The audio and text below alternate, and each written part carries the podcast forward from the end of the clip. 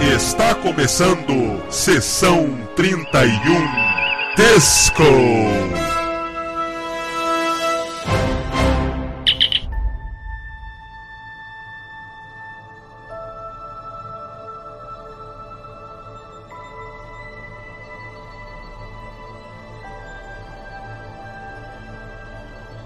Olá pessoal, eu sou o Valdomiro e estamos começando mais um podcast. E hoje nós vamos falar do sétimo episódio da segunda temporada de Discovery, intitulado Light and Shadows. Mas antes de começar o podcast, quero deixar aqui alguns recados. Em primeiro lugar, tem o crowdfunding do Sessão 31 no site Padrim aonde vocês podem colaborar e se tornar apoiadores oficiais do site e do podcast. Diversas categorias, recompensas diferenciadas. Nesse momento, então, também eu quero aproveitar para citar aqui um apoiador, um padrinho do Sessão 31, que na categoria em que ele está, ele pode ter o nome dele citado aqui no podcast. Então vamos lá. Quero agradecer agora ao ouvinte Vanderson José e o Defonso Silva. Muito obrigado, cara. Valeu e que haja mais colaboradores, mais padrinhos e madrinhas no Sessão 31 dessa categoria para que eu possa estar aqui citando o nome. E para a galera que já apoia e que já está aí como padrinho ou madrinha, muito obrigado, pessoal. Lembrando também, mais um recado importante: canecas e camisetas do Sessão 31. No site aqui tem banners que direcionam para o Elo 7, o site de compras online, que é muito confiável, é muito fácil para adquirir, então vão lá e adquiram os produtos. Os participantes do podcast que estarão comigo aqui hoje são o Fernando Augusto, da Nova Frota, o Paulo e o Tiago Maldonado, do Diário do Capitão. É isso aí, galera. Vamos então para mais um Sessão 31 Disco!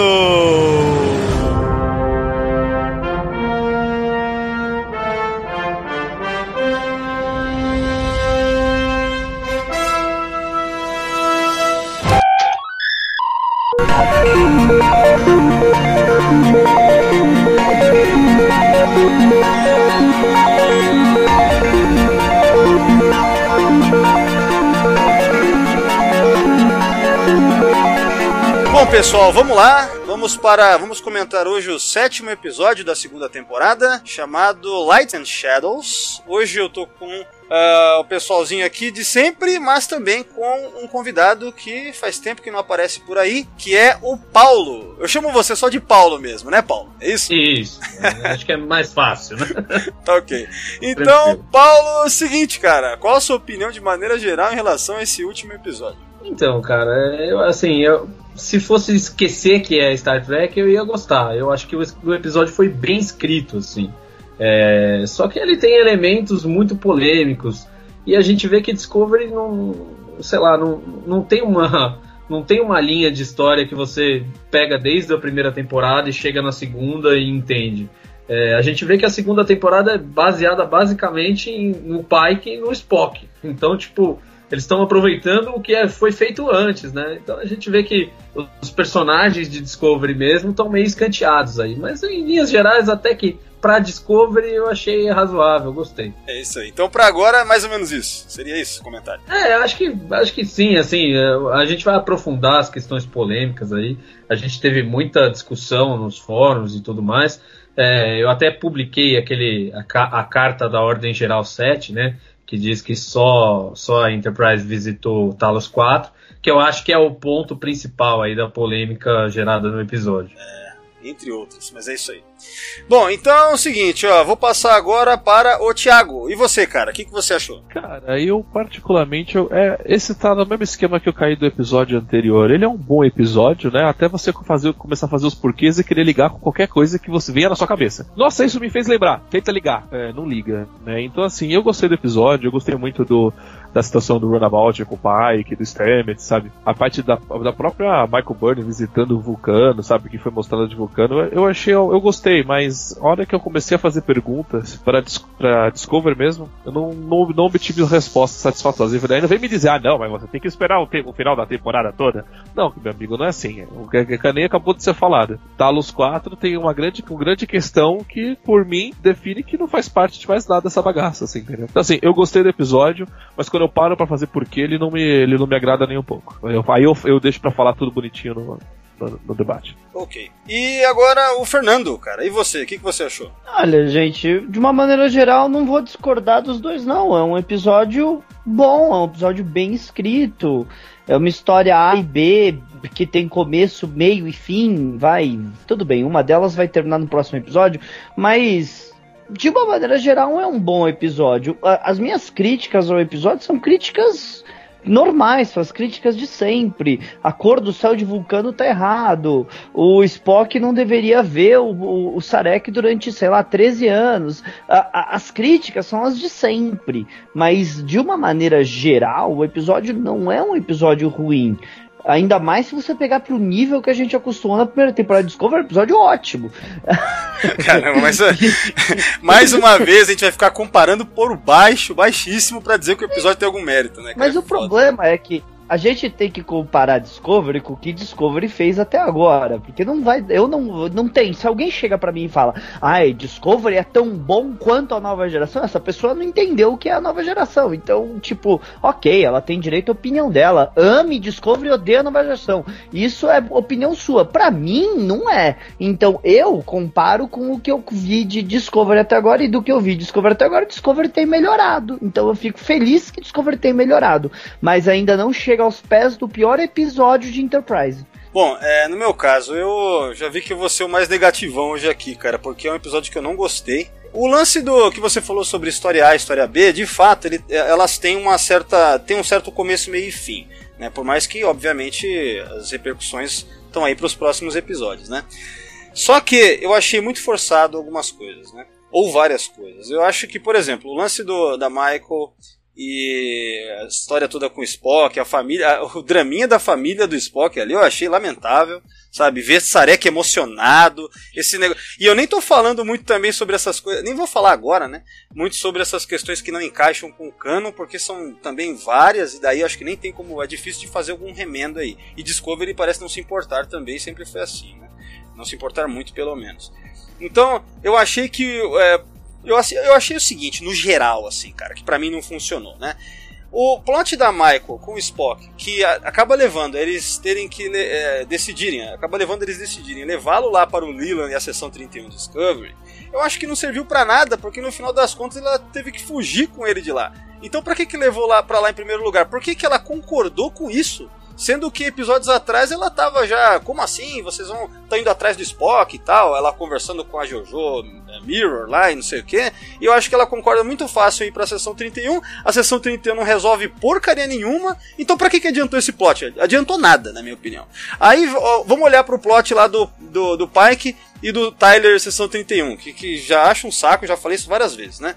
Mas a questão é, eles vão lá, aparece um time rift lá, uma brecha temporal, não sei o que, jogam uma sonda que também não faz sentido nenhum os caras tipo jogarem de um shuttle porque não dá nave, mas ok. Aí essa sonda volta por alguma razão com, é, totalmente tecnológica, tipo esquema Vidger, né? Mas também a gente não sabe porquê, da onde veio, sabe que foi 500 anos no futuro, não sei o que mais, mas também não, não avançou o plot do, do Anjo Vermelho, não teve um avanço nisso, a não ser no finalzinho, quando a gente vê caindo, é, incorporando lá na, na, na frisa, entendeu? Aí a gente tem um mistério pro próximo ou pros próximos episódios, mas no geral, eu achei que não andou. Uma história que não andou, que é, ocupou 40 minutos, sei lá, 50, mas que, da boa, não teve nenhum acréscimo. Ah, eu achei um episódio mais ou menos inútil e irritante por conta das é, violações canônicas, né? Então, no geral, achei um episódio ruim. É, e, e, eu nem consigo dizer de fato que está havendo alguma melhora nessa série da primeira temporada para essa. Algumas coisas como o clima tá mais legal, alguns personagens que a gente viu em episódios anteriores são mais bacanas, mas tipo, dizer que a série tá melhor eu já acho que ainda é cedo. Pra mim não, não tenho evidência disso não, entendeu? Então pra mim foi um episódio é, dispensável, achei dispensável e irritante por conta de, mais uma vez, as mesmas coisas de sempre. Michael que chora o tempo inteiro, a Tilly agora é uma segunda Michael que também tá começando a chorar quase toda a cena, sabe? É, é somente a Discovery irritante de sempre para mim, esse episódio. Tem, tem uma coisa aí que você falou que eu achei interessante a gente comentar, que é justamente o Sarek não, não, não fazer sentido com o Sarek que a gente conhece, né? Então que ele jamais ia entregar o Spock pra Frota Estelar, pra Seção 31, e ele fala com uma intimidade, né? Tipo, ah, entrega ele pro Leland. É. Tipo, velho. Não, não, tem essa, né? Meu, Tipo, a- se você chegar na, na- velho, se você chegar na faxineira de um planeta do, do sindicato Orion, ela sabe o que é a seção 31 também. Porque puta que É, pariu, e- cara. Né? Mas Caralho. são essas as coisas que me irritam no episódio. Amanda e o Sarek discutindo a sessão 31 e quem é o diretor da sessão 31 como se fosse conhecimento comum de todos. Desculpa. Porque, ó, não é só, não, não é coisa, ai, a esposa não pode saber. Não é a esposa não pode saber. Nem o Sarek deveria saber o que é a sessão 31. Tipo, ele- eles. É eles que a Seção 31 tem site, tem grupo, Ah, por tem, tem, tem. sabem, né? Vende caneca. Tem Não, na. o, o Paulo fez um meme aí, não foi, cara? Esses dias. Foi, da caneca da sessão. Não, porque foi muito ridículo, né? A gente sabe, a gente sabe a história da sessão 31 de Deep Space Nine. Cara, aí você vê o cara lá com o badge, pretinho, não sei o que, tipo, pagando de gostosão e. pra Giorgio, e a Giorgio, tipo, veio do universo do espelho. Os caras só colocam na sessão secreta mais importante da Frota Estelar. Não, eu acho Não incrível. Eu, eu acho incrível como que da, da coisa mais secreta já feita em Star Trek, sabe? Algo que é totalmente obscuro, a Discovery simplesmente torna ela a coisa mais conhecida, mais conhecida que existe, ao invés de pelo menos fingir que é alguma coisa secreta. Já acabou, não tem nada de secreto, pelo contrário. Não, eu já, eu já aceitei que essa sessão 31 não é uma, é uma sessão de inteligência que todo mundo conhece. Eu já essa, não tô falando de Star Trek. Não, mas olha só, mas olha só, o que Fernando. Eles podem fazer, o problema- que eles podem fazer é, tipo, dar uma merda total e aí encerrarem a sessão 31 e lá no futuro ela virar uma sessão obscura. Não, mas com, com o mesmo, mas com o mesmo nome, cara, como é que ninguém ouviu falar, né? Porque É, cara, é meio, é meio conflito, né? a verdade- Mas, mas é, A verdade, cara, é Tipo- que não é nem um serviço de inteligência só. Né? Se fosse apenas um serviço de inteligência, mas na verdade a gente vê que a seção 31 da Discovery é como se fosse uma segunda Starfleet. Eles têm agora várias naves. A gente viu no final três naves. Então, quer dizer, eles têm uma frota, sabe? Não, segunda não, por causa que o Leland perdeu a autorização para Almirante Cornwell lá. Quer dizer que ela está sob comando direto. É, é, é uma. Starfleet dentro da Starfleet. Né? É, é uma frota estelar dentro da frota estelar. Cara, é... O que mata, o que mata todo aquele negócio dos almirantes não sabem o que a seção 31 tá fazendo pra poder negar o que tá acontecendo. É, Não, é. e fora, fora que essa, nessa coisa do ridículo, é que eu não, queria entrar numa cena mais na frente, mas entra nessa coisa da sessão 31. Tipo, a, a Jojo vira pra Michael lá e fala: Não, é, vou desligar as câmeras aqui pra você me dar umas porradas. Não, não, tem não. A gente vai chegar lá. Mas só pra fechar aqui, ó, só pra fechar aqui a opinião de maneira geral. Então, assim, pra mim, quer dizer, eu nem quis falar muito nessa agora sobre questões de cano, né? Porque, como eu falei, eu já achei o episódio fraco como episódio, como história, como sci-fi, como um conto, entendeu? Eu já achei fraco. E aí, se for falar das questões de, de encaixar em Star Trek, aí que a coisa não, não se sustenta em nada pra mim, assim. Então, pra mim, a experiência foi somente, mais uma vez, o mesmo de sempre que Discovery costuma ser pra mim, sabe? Então, Relaxa, relaxa, Vladimir. Você vai descobrir semana que vem que a Michael é uma ilusão dos talosianos e pronto. que, Não, tam- que Você sabe também. que, Nossa, que talosianos que de quando eu merda. vejo uma fenda temporal, eu já fico assim arrepiado, né? Que eu falei "É agora que eles vão dar o reboot em tudo. Muito bom. Tá, então é o seguinte, galera. Vamos partir então para uma análise mais aprofundada desse episódio.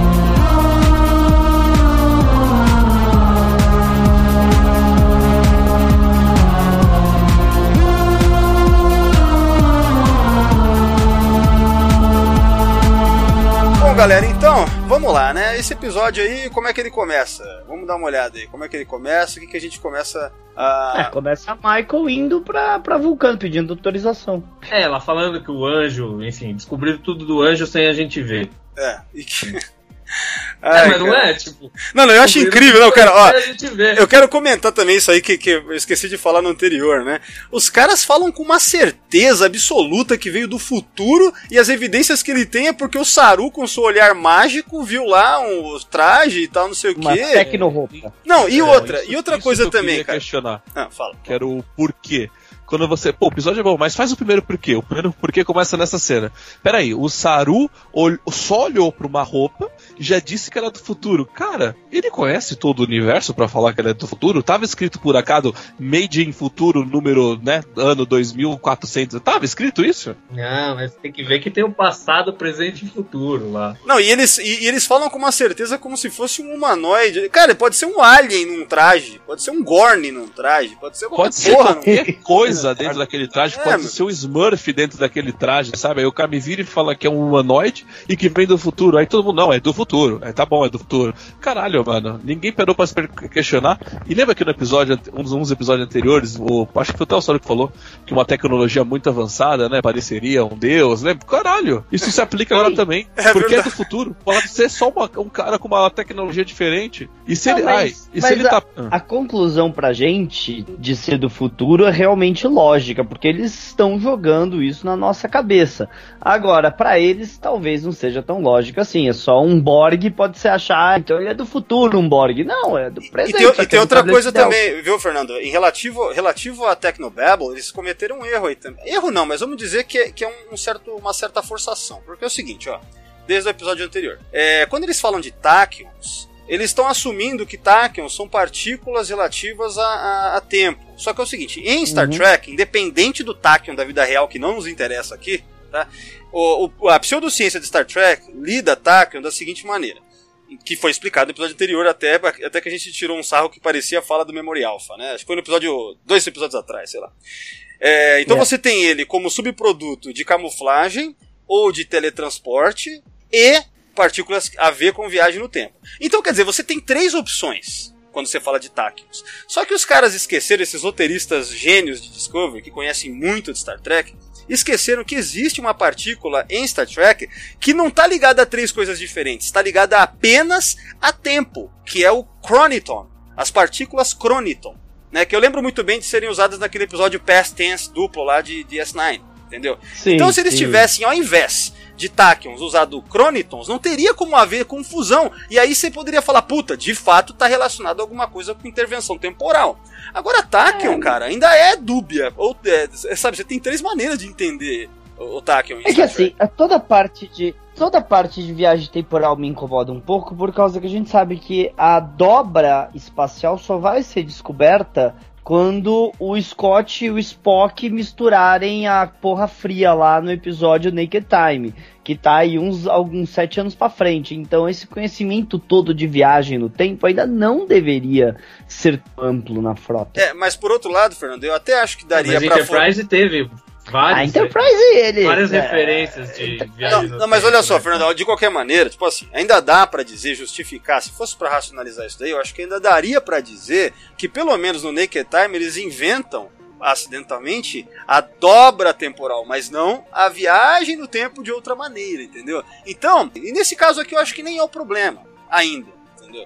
É, mas essa questão toda de que eles assumem que veio do futuro por conta das partículas Tachyon não é bem feita. Se fosse Chroniton, daria pra engolir mais, entendeu? Mas, Mas assim, eles estão guiando a gente pra coisa de viagem no tempo do futuro desde, a, de- desde que a porcaria lá apareceu no quadrante beta. Eu esqueci o nome da colônia. terra, não, Fernando, terra essa- então, mas você, então, exatamente. O, o roteiro, a história faz o telespectador acreditar que é do futuro, mas eles não.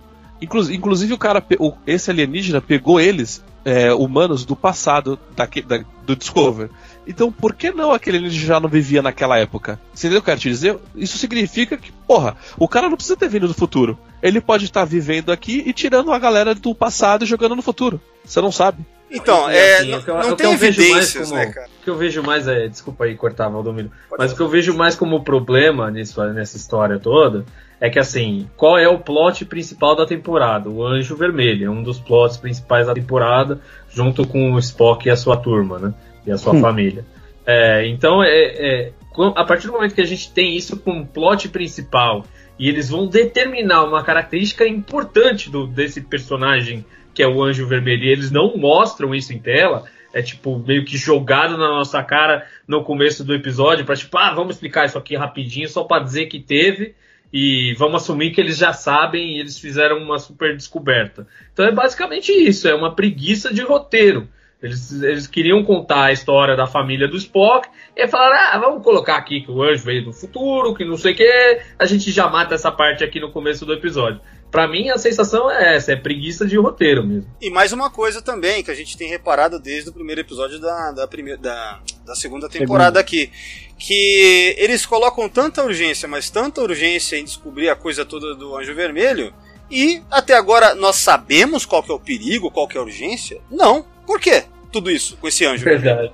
Não tem, a gente, a gente não, tem isso. Ainda não sabemos o porquê que essa missão toma precedência que pode até ser ignorada de Dirters primeiro e outras coisas. Então é, já começa daí também. Quer dizer, como que eu vou me importar com essa história se as bases dela não estão nem bem fundamentadas, entende? Aí a gente vê essa galera nessa urgência toda, nessa coisa, aí eu fico só assim, mas por quê, né? Então é, é, até agora, ó, sétimo episódio, essa punhetação em cima de Anjo Vermelho e não sabemos o porquê, aonde, qual, qual é o perigo. Se pelo menos tivesse, ó, é um perigo aí, tá, tá é, acabando com os lugares. Mas não, o Anjo Vermelho até parece mesmo um anjo, ele salva as pessoas, salva a colônia, salva, é, é sabe? Mas, é, mas mas realmente, a aposta de que o Anjo Vermelho tá ligado a Michael, pode nem ser a Michael, mas tá ligado a Michael é uma ótima aposta. Porque realmente o Anjo Vermelho só fica girando em torno dela. Até para salvar o Saru, teve uma promessa que ela fez lá no outro episódio que queria ajudar ele com o povo dele, quer dizer. Bom, eu queria comentar é, em seguida, na ponte, né? Já ainda nesse teaser aí, aquela cena em que o Tyler começa a questionar o pai, que tal, da Burnham. É, cara, eu só queria reforçar de novo, cara, que tá me irritando esse Tyler agindo como se ele fosse um mega agente experiente da sessão 31. O cara, sei lá, assumiu esse cargo três episódios atrás, sei lá, mais ou menos, e o cara chega numa prepotência, assim, um jeitão, né, cara? Tipo, Porra, Era pra tá preso ainda, né? É, cara, eu acho tão irreal, assim, irreal no sentido de não convincente. É um drama que não te convence, cara. Isso é tão comum em Discovery já, né? É complicado isso. Mas sabe que o Tyler é uma coisa engraçada? Porque quando ele apareceu nos primeiros episódios da primeira temporada, eu tava achando interessante. Aí, quando ficou óbvio que ele era o Vok, ficou meio chato. Aí quando começou o romance com a Michael, ficou insuportável. E agora ele volta sendo aquela coisa de que o que, que você tá fazendo aqui? É, é, é não faz muito sentido, Tyler. Não, parece aquele negócio mesmo que a gente falou outro episódio. Algum produtor gostou muito do ator, então eles têm que manter o personagem. É. Eu, eu, sinto que é pior que isso. Eu sinto que eles tentam desmerecer o Pike como personagem, sabe? Porque isso, se a gente for olhar num plano geral, é, existiram várias chiliques com o Pike dentro da ponte. A Tilly deu um chilique que ela falou horrores e o Pike ficou com cara de bunda e não falou nada. O Saru é, deu um chilique com o pai aqui na ponte, é, encarando e falando: É, você não vai me deixar descer lá no meu planeta, não sei o que, não sei o que lá. Tyler dá uma. joga um negocinho lá, faz um chiliquinho na frente do pai. Na, na ponte também. É. Então eu não sei se isso é uma necessidade deles de, sei lá, tentar diminuir o personagem que naturalmente ganha mais importância, porque os personagens antigos são melhores escritos que os novos. Ou se, sei lá, eles têm alguma. Sei lá, eles têm alguma fixação nisso. Porque já é o terceiro episódio que, de sete aí que tem, um, que tem uma cena assim. Eu concordo, isso aí é bem evidente mesmo, né? E eu acho que é mais porque aquela coisa de. Discovery não, não respeita a hierarquia, né? A Discovery é assim, né? Então, é, quer dizer, o capitão. É meio milênio. É, bem uma coisa é milênio. Aquele estereótipo dos millennials. É, né? se, se falam não mim, eu grito, esperneio e pronto, a minha vontade acontece. É, é, é, meio chato isso mesmo, sabe? Não tem que falar que não. Em termos disso, nesse episódio, eu acho que o Pike deu umas colocadas no Ash Tyler no lugar dele que eu até gostei. Incluindo mostrar que ele tava razão, porque, porque Sabe aquela cena que eles estão pilotando lá o shuttle e aí o pai que fala faz isso, o outro fala não, não faz e o pai que tava certo? Se fosse a Michael ali, o pai que ia estar tá errado. não duvido. Ah, então a gente acabou de descobrir porque o Ash tava, está na série. É para isso. É, exato. Mas, mas, aí no fim o pai que dá aquela puxada de saco no Ash, né? não, não, e aí, aí é ridículo isso. Aí eu achei, isso eu achei uma merda. Para mim a cena do tava tudo bom. Aí no final, um bate a punheta pro outro e fala, ah, mano, você me fudeu o episódio agora. no final vira um bromance, né, cara? Pode crer, né? É, se fuder. É ridículo. Cara, e o pior é que o Tyler fala com uma prepotência mesmo. Ele fala tipo assim: é, mas você tá querendo, sei lá, tá meio suicida aí, sei lá, alguma coisa assim, porque sentindo culpa porque não lutou na guerra. Cara, tipo, ele se sente numa, numa liberdade, assim, para falar umas coisas, né? Tipo, eu acho tão. Se fosse Star Trek velho, seria assim, permissão para falar abertamente, capitão, né? Concedida. Aí sim o cara fala sim, um negócio. Sim. Porra, sério mesmo, cara? É tão mal educado as galera, né? A galera é mal educada, né, cara? Não, e assim, é, é o VOC. É, pensa, pensa no Capitão Picard no lugar do pai, cara. Cara pega e joga o badge em cima dele. É que tava acontecendo aquele negócio temporal, isso foi engolido, mas na frente de toda a tripulação Cara, isso é um puta do absurdo, velho. É, um Porque o cara nem é da tripulação da nave, né? Então, tipo. Olha, ó, por exemplo, você via, você via aqueles diplomatas pau no cu na série clássica, que eram sempre chatos e arrogantes. Nem eles faziam uma coisa dessa, cara. Tipo, joga o um negócio aqui, ó, cuzão. Pega aqui meu badge. Olha, eu é. tenho. Eu não. Eu, o Kirk e o Picard, eu tenho certeza que vão ficar muito putos, mas iam ser educados. Agora, a Janeway e o Cisco iam mandar expulsar da nave. Cara. Justamente. A Janeway, a Janeway jamais fazia o Cisco, então, ia mandar o cara limpar tubo de sei lá o quê. E o Archer e o Archer. Ah. Eu tenho a Archer é muito bonzinho. Não, é isso que eu falo. É... O Archer é tão legal que nem, nem o Tyler teria é. coragem de fazer isso porque o cara é muito gente boa.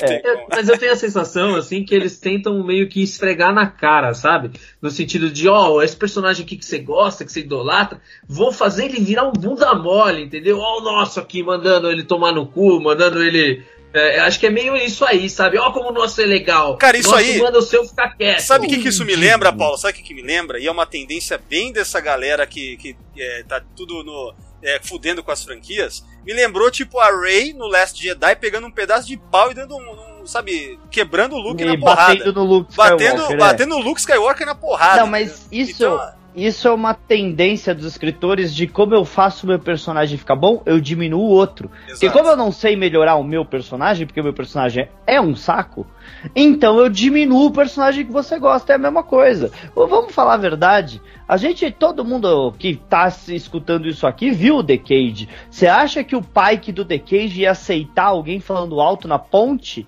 Ele não gostou nem da ordenança tropeçar, pô. Olhou feio pra ela.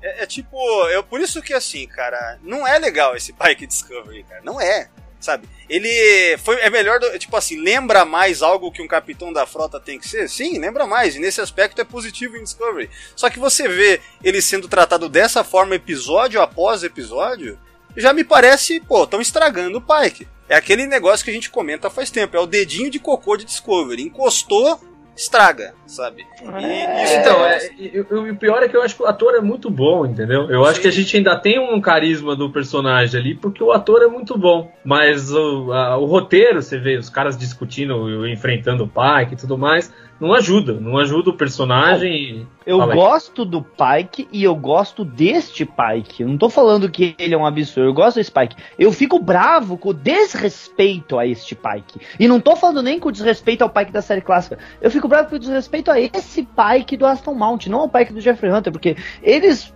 tratam ele como o, o, o cara que, ó, você é o pai que eu não preciso escutar, não. Ele não é o pai, ele é o capitão.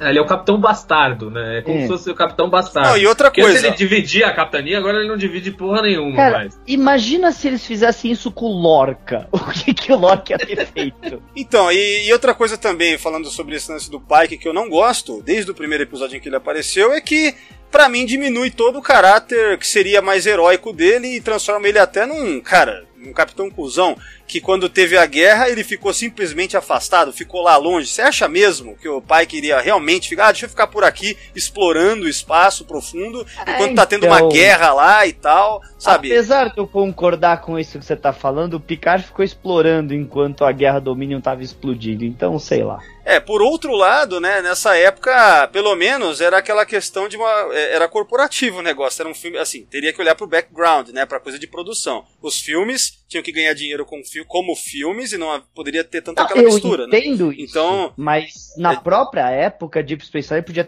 ter dado uma desculpa pra Enterprise que eles não quiseram dar, tipo, a Enterprise, a Inter, porque a gente sabe, a Enterprise estava em missão diplomática, babá, a gente viu no filme 9, mas poderia ter dado uma desculpa muito melhor, mas muito melhor. É, a, a própria desculpa de Discovery da Enterprise tá, tá, tá, tá tirando o sistema holográfico é boa. É, é uma merda. É, não, mas, mas então, mas por que que é pior aqui? Porque eles trazem o Pike pra cá e colocam. que- Por exemplo, a gente já discutiu. Antes tivesse falado que ele tava lá numa borda, lá na fronteira, é, segurando naves Klingons, alguma coisa assim, entendeu? Durante a guerra. Né? Então. É o tipo de coisa que, já que eles trouxeram pra essa série, eles, eles teriam essa liberdade. Lá em, naquela época, Insurrection e tal, poderiam ter feito coisa melhor? Poderiam, mas ao mesmo tempo eles não estão trazendo pra dentro da série Deep Space Nine o Picard e companhia, entendeu? Então é, aqui acaba sendo muito mais descuidado nesse sentido. É, bom, vamos, vamos voltar aqui e vamos falar já, que eu tenho certeza, bom, o Fernando até comentou um pouco sobre isso. Vulcano. E esse vulcano florido e que chove em Discovery? Parece até que eu Com tô em. céu azul. Parece Não que eu tô em. Fe... pare-. Parece até que eu tô em Ferenguinar aqui, né?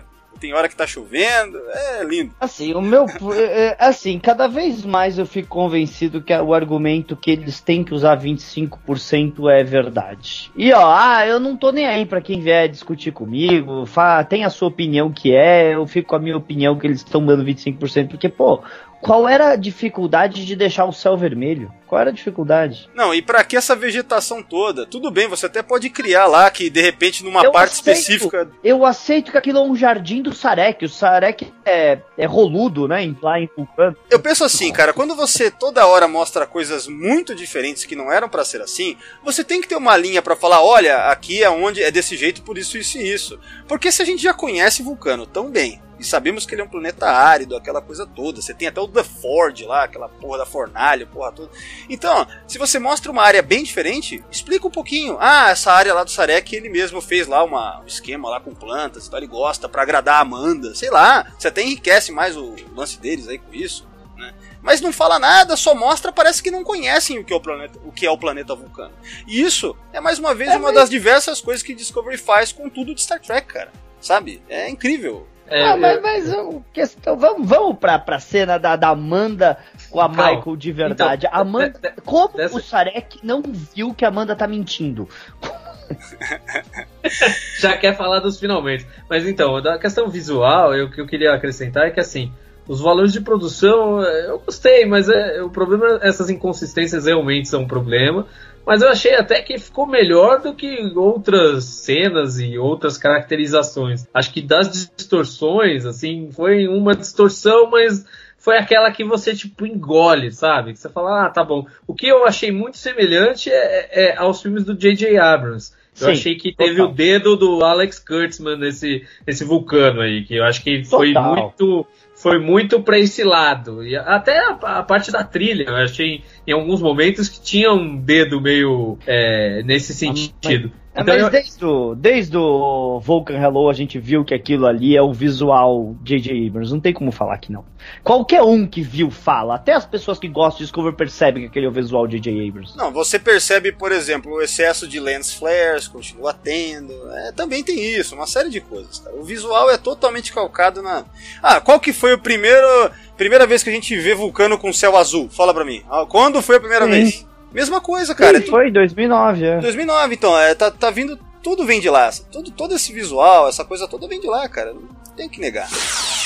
Tá, então aí tem essa conversa da Michael com a Amanda, né? Alguma coisa pra comentar sobre, sobre isso ou já pula e fala de outra coisa? É, eu- Não, eu- eu- O, Fala aí, o- o meu problema, o meu problema mesmo, é que o Sarek, ele parece estar com algum déficit aqui nesse episódio, porque ele não. É sério que o cara tava em Vulcano e precisou a Michael todo esse tempo, e precisou a Michael chegar pra ficar claro isso. Não era óbvio que a Amanda tava escondendo alguma coisa. E mais tarde, quando ele vai falar, vai mandar entregar ele pra São então, então enterrou o caixão do Sarek. é, por falar em déficit, né?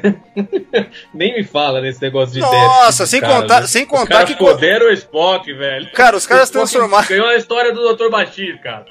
Cara, é, virou tipo um moleque meio. Meu, sério mesmo que colocaram esse problema no Spock, cara? Precisava disso. Quer dizer que ele Assim, tinha dislexia, como é que chama lá? Ele tinha É, déficit de não- atenção. Vamos, vamos manter dislexia. Dislexia é uma doença real, uma doença séria, só que é uma coisa que a pessoa pode conviver a vida toda sem problema nenhum. O problema é você me dar dislexia pro Spock, não é preconceito que eu tenho por contra um dislexo. É falar, então você tá falando pra mim que em 52 anos nunca foi mencionado que ele teve um déficit de aprendizagem, porque a gente entende que o Spock é um dos maiores mentes da história da federação. Não, e o pior é que não é nem criativo, porque se a gente for olhar pra franquia, o Dr. Bashir teve esse problema e aí foi mudado geneticamente justamente por isso. porque ele não conseguia alcançar lá e os pais dele optaram por isso. Então é, é nem criativo é. Mas apesar disso, eu gostei da ideia da Amanda, porque a Amanda é professora, tá? A Amanda é professora. Da Amanda ir lá o Spock ela mesma com o déficit dele por causa do preconceito que a cidade vulcana tem com o Spock. Porque a gente sabe que a sociedade vulcana tinha preconceito com Spock, a gente viu isso várias vezes, então a Amanda como professora fazer o que eles não fizeram, eu, o meu problema não é isso. Meu problema é você dar uma doença pro Spock que não faz sentido. É, eu sei lá, é porque o preconceito com o Spock era em relação... Não, sem contar que é o seguinte, ó... Você tá distorcendo aí, né? É, o principal que eu vejo é porque na série clássica, a gente vê o Spock chegar ao ponto da, do inverossímil, quando ele tira aqueles números, ah, 8.400 e não sei quantas de não sei o que, sabe? Aquilo ali é, é, absurdamente, ele tira do nada, não tem de onde ele tirar aqueles cálculos. Mas é legal, acrescenta pro lore do personagem, ele é um gênio, ele tem esses cálculos matemáticos perfeitos dele lá. Então sempre foi algo que transformou o Spock na TOS como um personagem único, diferente. Ele era praticamente um computador ambulante, assim como o McCoy zoava ele de vez em quando sobre isso. Né? Então, é, esse mesmo Spock lá da série clássica, você vai me dizer que na infância ele tinha esses problemas e, você, e como que isso encaixa de fato? Entende? É, eu acho que é demais, não precisava. Para que isso? Para que isso? Eu acho que é, é, mais um, é mais um elemento do que a gente tava discutindo, que eles querem desmerecer os personagens antigos, fazer a Michael e os outros crescerem em cima disso. Então, tendo sido um cara com déficit e tal, com um cara lesado na por que, que não foi. Por que, que eles não colocam essa característica na Michael? Pensa bem, criada em vulcano e com problema de dislexia. a Michael é quando adulta, já é uma... uma... Mas entende, tipo, seria muito mais, muito melhor. Ele é um personagem novo mesmo, cara. Mas aí que tá, é, é, bem esse lance que anda acontecendo com outras franquias também. Diminuir o que veio antes, os ícones, os personagens de legado, para daí o seu personagem novo se sobressair, cara. Isso aí eu acho uma covardia muito grande.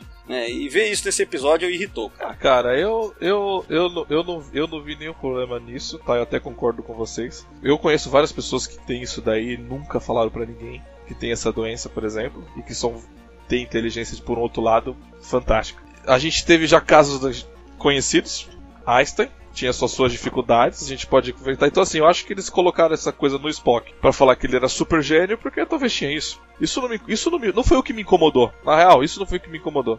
Concordo que nunca foi falado, mas tem gente que tem isso e não fala para ninguém. Entendeu? E ele é super inteligente. Porra, quantos dislexos a gente vê que tem uma inteligência para algumas coisas que, meu, foge à regra. O que me incomodou nesse então, episódio então, foi a Amanda. Não, não faz sentido, eu, eu cara. Porque assim, a Michael conviveu com o Spock quando criança. Se a Michael conviveu com o Spock quando criança, ela teoricamente teria que ter visto aquilo lá, né? Ou ela ia ver o Spock lá, não, não sabia somar 2 mais 2 e ela não ia achar nada errado. Cara, você, mas você não pega. Mas, por exemplo, você não pega a dislexia porque o cara não sabe somar 2 Não, não, você não dois. pega a dislexia, mas ela ia observar que a mãe tinha uma atenção especial com o Spock em relação a essa questão de estudo, cara. Era mais duas crianças convivendo juntas. Tipo, a. Cara, ela mesmo vira pra mãe, pra mãe da coisa e fala que ela mandou o Spock se fuder lá, pra, e o Spock por isso não quer falar com ela. Então ela cagava pro Spock também. Então assim, isso é uma coisa que. Ela falou isso pra, pra, pra, pra, pra Amanda dois, né, quatro episódios atrás. É, falou. Falou, ah, eu fiz uma coisa com isso. Então assim, isso por mim não me incomodou. Na real, isso para mim passou. Meu, isso dá para relevar, porque o Spock, depois de velho, pode fazer tratamento, se especializar em outras coisas e tá de boa. O que me incomodou nessa cena foi a Michael chegar mais uma vez, milagrosamente, e resolver o problema da série toda numa única cena. Tipo assim, caralho, ela não conviveu com a Amanda todo sempre, o Sarek viveu com ela. Aí, num único diálogo, ela aperta as mãos, que a cena faz questão de focar ela apertando as mãos, a Michael, ah, ela tá mentindo.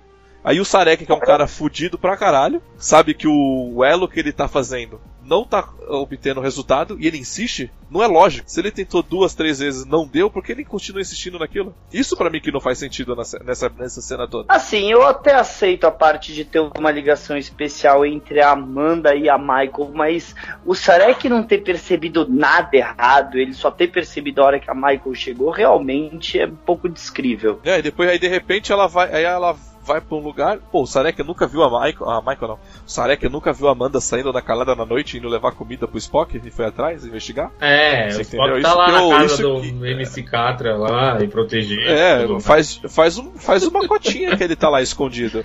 Ele, tá, ele deve estar tá lá desde a hora que ele fugiu. A Amanda que deve ter ajudado ele a sair. Agora faz sentido. A Amanda que tirou ele de lá.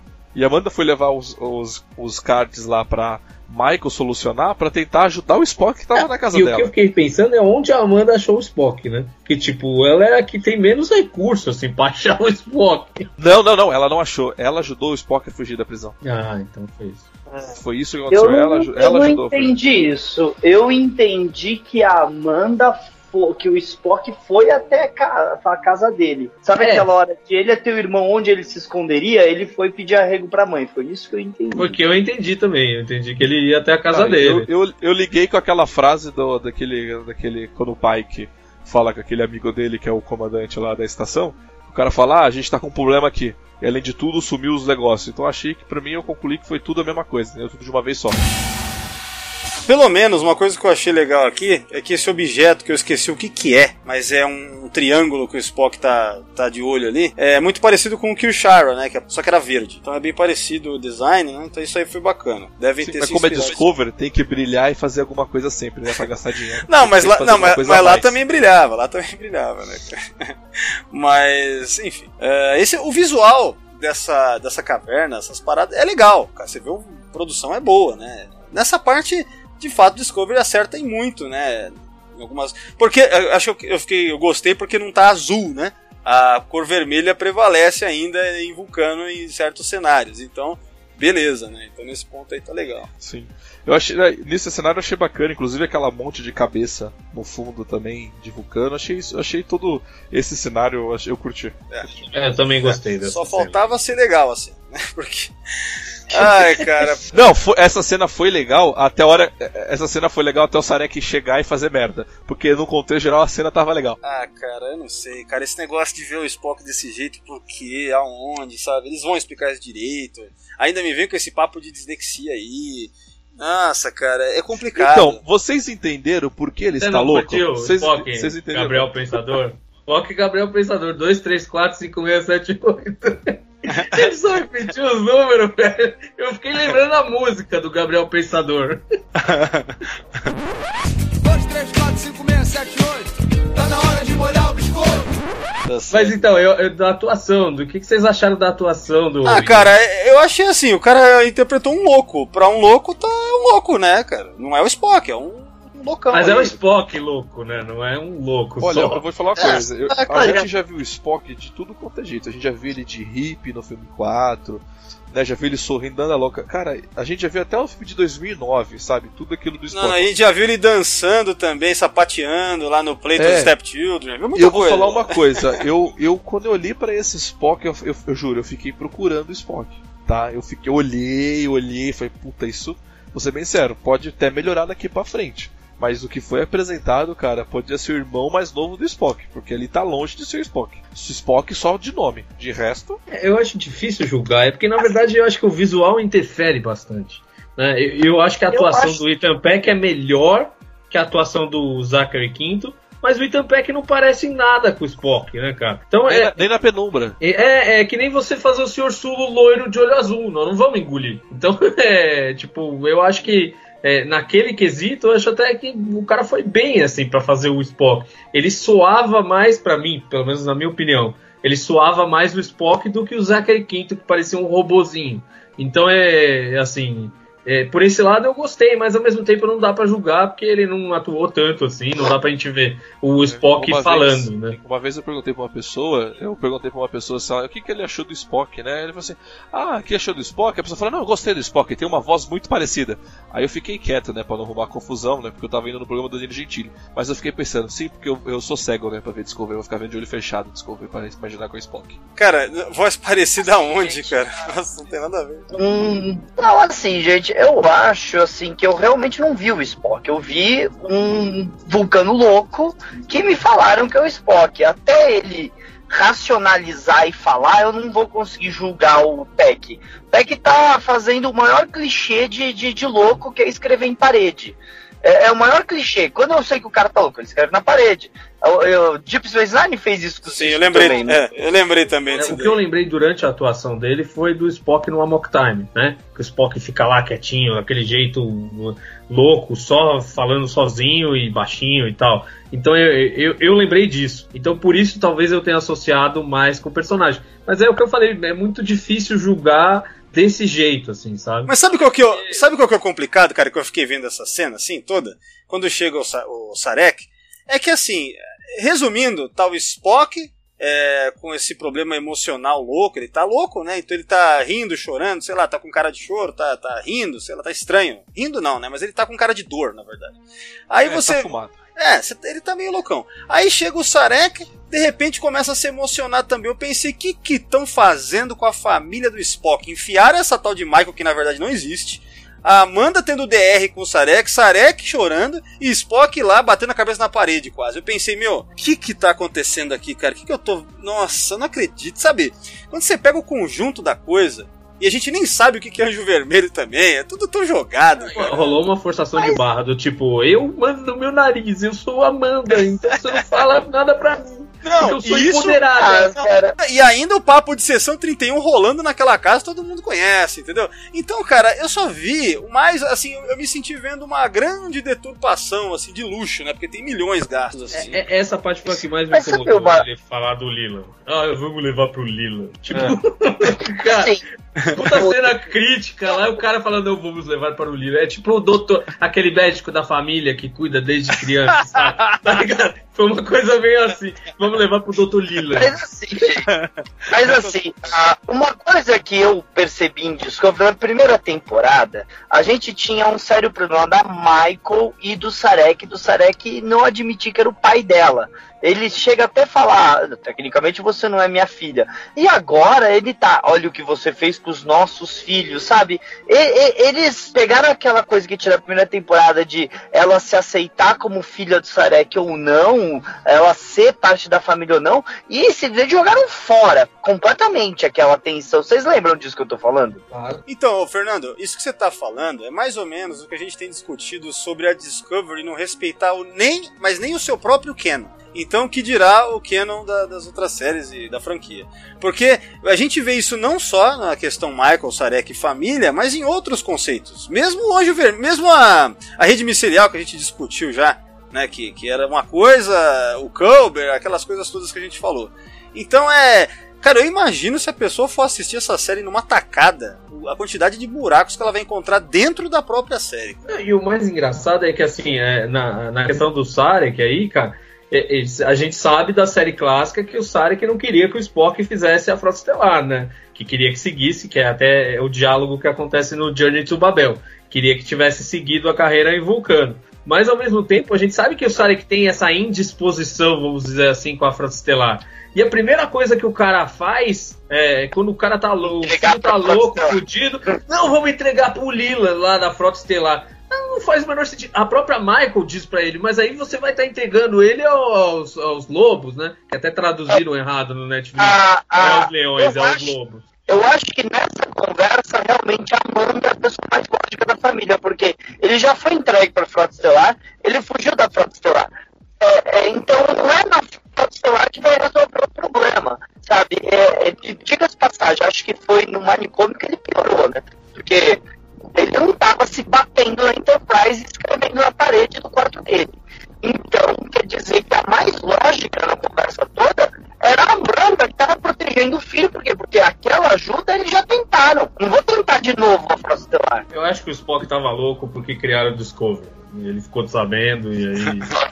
Ele, ele ficou daquele jeito. cara. pra ele The Cage, ele viu o que, que era pra ele ser de verdade e ficou puto, né? É, só pode ser. Era muito, era muito mais fácil essa cena toda ter, não ter nem aparecido o Sarek, sabe? Era muito mais fácil a, a Michael falar, eu vou tirar ele daqui, vou fugir com ele, sabe? Vou pra algum lugar e a sessão 31 acabar encontrando a Michael sem querer, sabe? A sessão 31 já tava na cola dela. Aí faz ela encontrar. Era muito mais lógico, porque é, ele não faz nenhum sentido, tipo, depois falar que o Spock nunca viu o pai lá há 13 anos. Mas, mas Entendeu? O, o Sarek. se não fosse o Sarek mandar entregar a- o, o Spock pra sessão 31, quem ia ter que ter ser o culpado disso é essa Michael. E a Michael não erra. Ela jamais tomaria uma decisão equivocada como entregar pra sessão 31. Então o Sarek tem que estar na cena. Não, cara, é muito mais fácil dizer que a Michael fugiu de, do, de Vulcano com o Spock. E aí, a, de, imagina você descamufla uma nave da Sessão 31. Olá, Michael, tudo bem? Você foi fazer em Vulcano? Ah, aí ela mete a louca de, ah, encontrei o Spock. Era muito mais fácil ela ter mentido. Porque o, o, isso tudo que vocês. Tido que eles tivessem implantado, sei lá, algum chip pra localizar Era ela. muito mais fácil ter assim, falado né? isso e ela meteu o Miguel e ela. Porque ela fugiu da Sessão 31 de qualquer maneira. Você entendeu? Então ela já, ela já, ela já se fudeu novamente. Aliás, como Já é como a fácil sessão- fugir da sessão 31. Fugir da sessão 31 depois de três naves, depois eu comento disso. Mas assim, era muito mais fácil ela quebrar uma regra dentro da sessão 31, que ninguém conhece, mas agora todo mundo conhece essa merda, do que o Sarek tem entregue. O Sarek nem devia ter estado nessa cena, porque não faz sentido.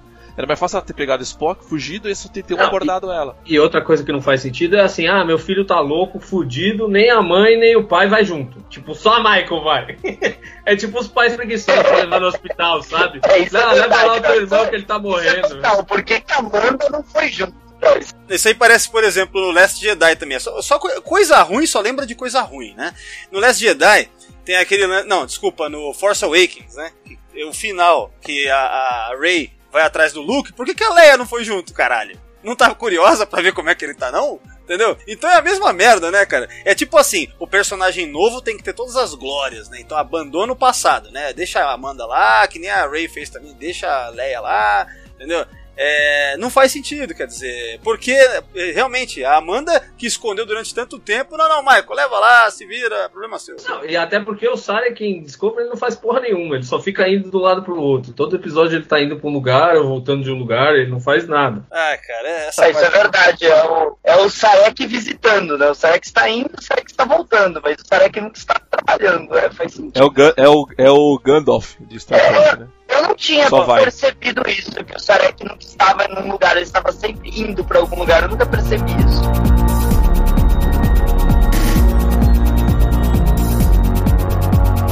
Eu achei foda também, justamente, que eu tinha comentado lá nas impressões iniciais. Por que, que a primeira opção, né? Vocês falaram sobre isso agora há pouco, por que, que a primeira opção é a sessão 31 aí da Discovery, cara? Por que que. Caralho, você tem. Ele é o embaixador, certamente ele conhece diversos, sei lá, meu, doutores, aí em vulcano mesmo, cara. Sabe? É, facili facilities médicos fodas, Faz entende? sentido, né? A Michael não é super protetora do Spock. Por que, que ela vai levar pra sessão 31, que é um lugar que ela não confia? Que tem a Giorgio, que ela não confia, tem o cara lá, o Leland, que ela não confia. Ela vai levar pra onde não confia. É, e ela tinha dito episódios anteriores que ela não confiava mesmo, caralho. Então por que agora? Mas sabe o que, que é foda? O, o foda é que pena que eles estão num planeta que não tem um toque mágico que dá pra você entrar na mente do Spock e descobrir o que aconteceu. Se eles tivessem em qualquer outro planeta, em Vulcano não tem isso. Pena, é uma Entende? pena. Caralho, cara. Mano, você acredita que eu não tinha pensado nisso? Não Nossa, pensei nisso também, Cara, puta, você piorou- tinha abstraído. Fernando, Fernando, agora você conseguiu piorar ainda mais esse Não, não, não, não, não. Ele não piorou o episódio. Ele conseguiu é, matar agora. Ele cortou o pescoço do episódio. Jogou, tá jorrando sangue agora.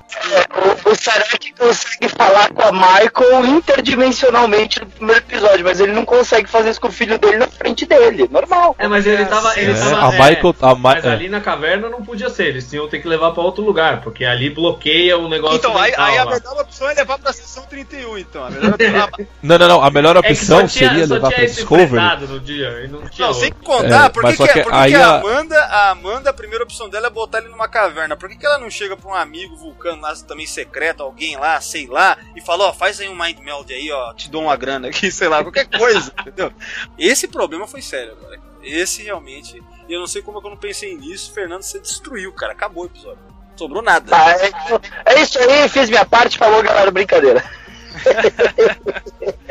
Cara, a, a Michael te- fez uma tecnologia, lembra lá no, no- na primeira temporada que ela fez uma tecnologia lá que imitava os pontos, os to- eh, tipo digital, fazia via Wi-Fi pra encontrar o Sarek, você lembra Sim, disso? sim, Sim, ela não fazer distância. Tipo, ela não precisava nem ter ido pra sessão 31, era só ter ido pra disco mesmo, cara. É, é pra você ver, cara. Realmente ma- o episódio morreu aí. A gente arrumou duas soluções que não precisava ir pra sessão 31. Cara, e o tamanho desse buraco não é, não é nem um, um furo de roteiro, mas é um buraco, uma cratera de roteiro, cara. Isso aí é um negócio. Cara, não, deixa. Não, Não, em cima de quem, né? Em cima de quem? Em Ai, cima do, do que eles não podiam cagar. Eles falam, Nossa, é cara. o Spock, vamos cagar no Spock. Sim, olha, caramba, cara. Que. que... É, mas, mas é aí que você vê como realmente não era pro Sarek estar nessa cena, porque o Sarek poderia ter feito o Mind Melt com o filho dele. Não tinha, o Sarek não poderia estar nessa cena de acordo com o cano, de acordo com nada. Por causa É, porque lembra, você lembra. É. É, o episódio lá da TNG é dito claramente que ele nunca fez um Mind Melt com o filho e tal.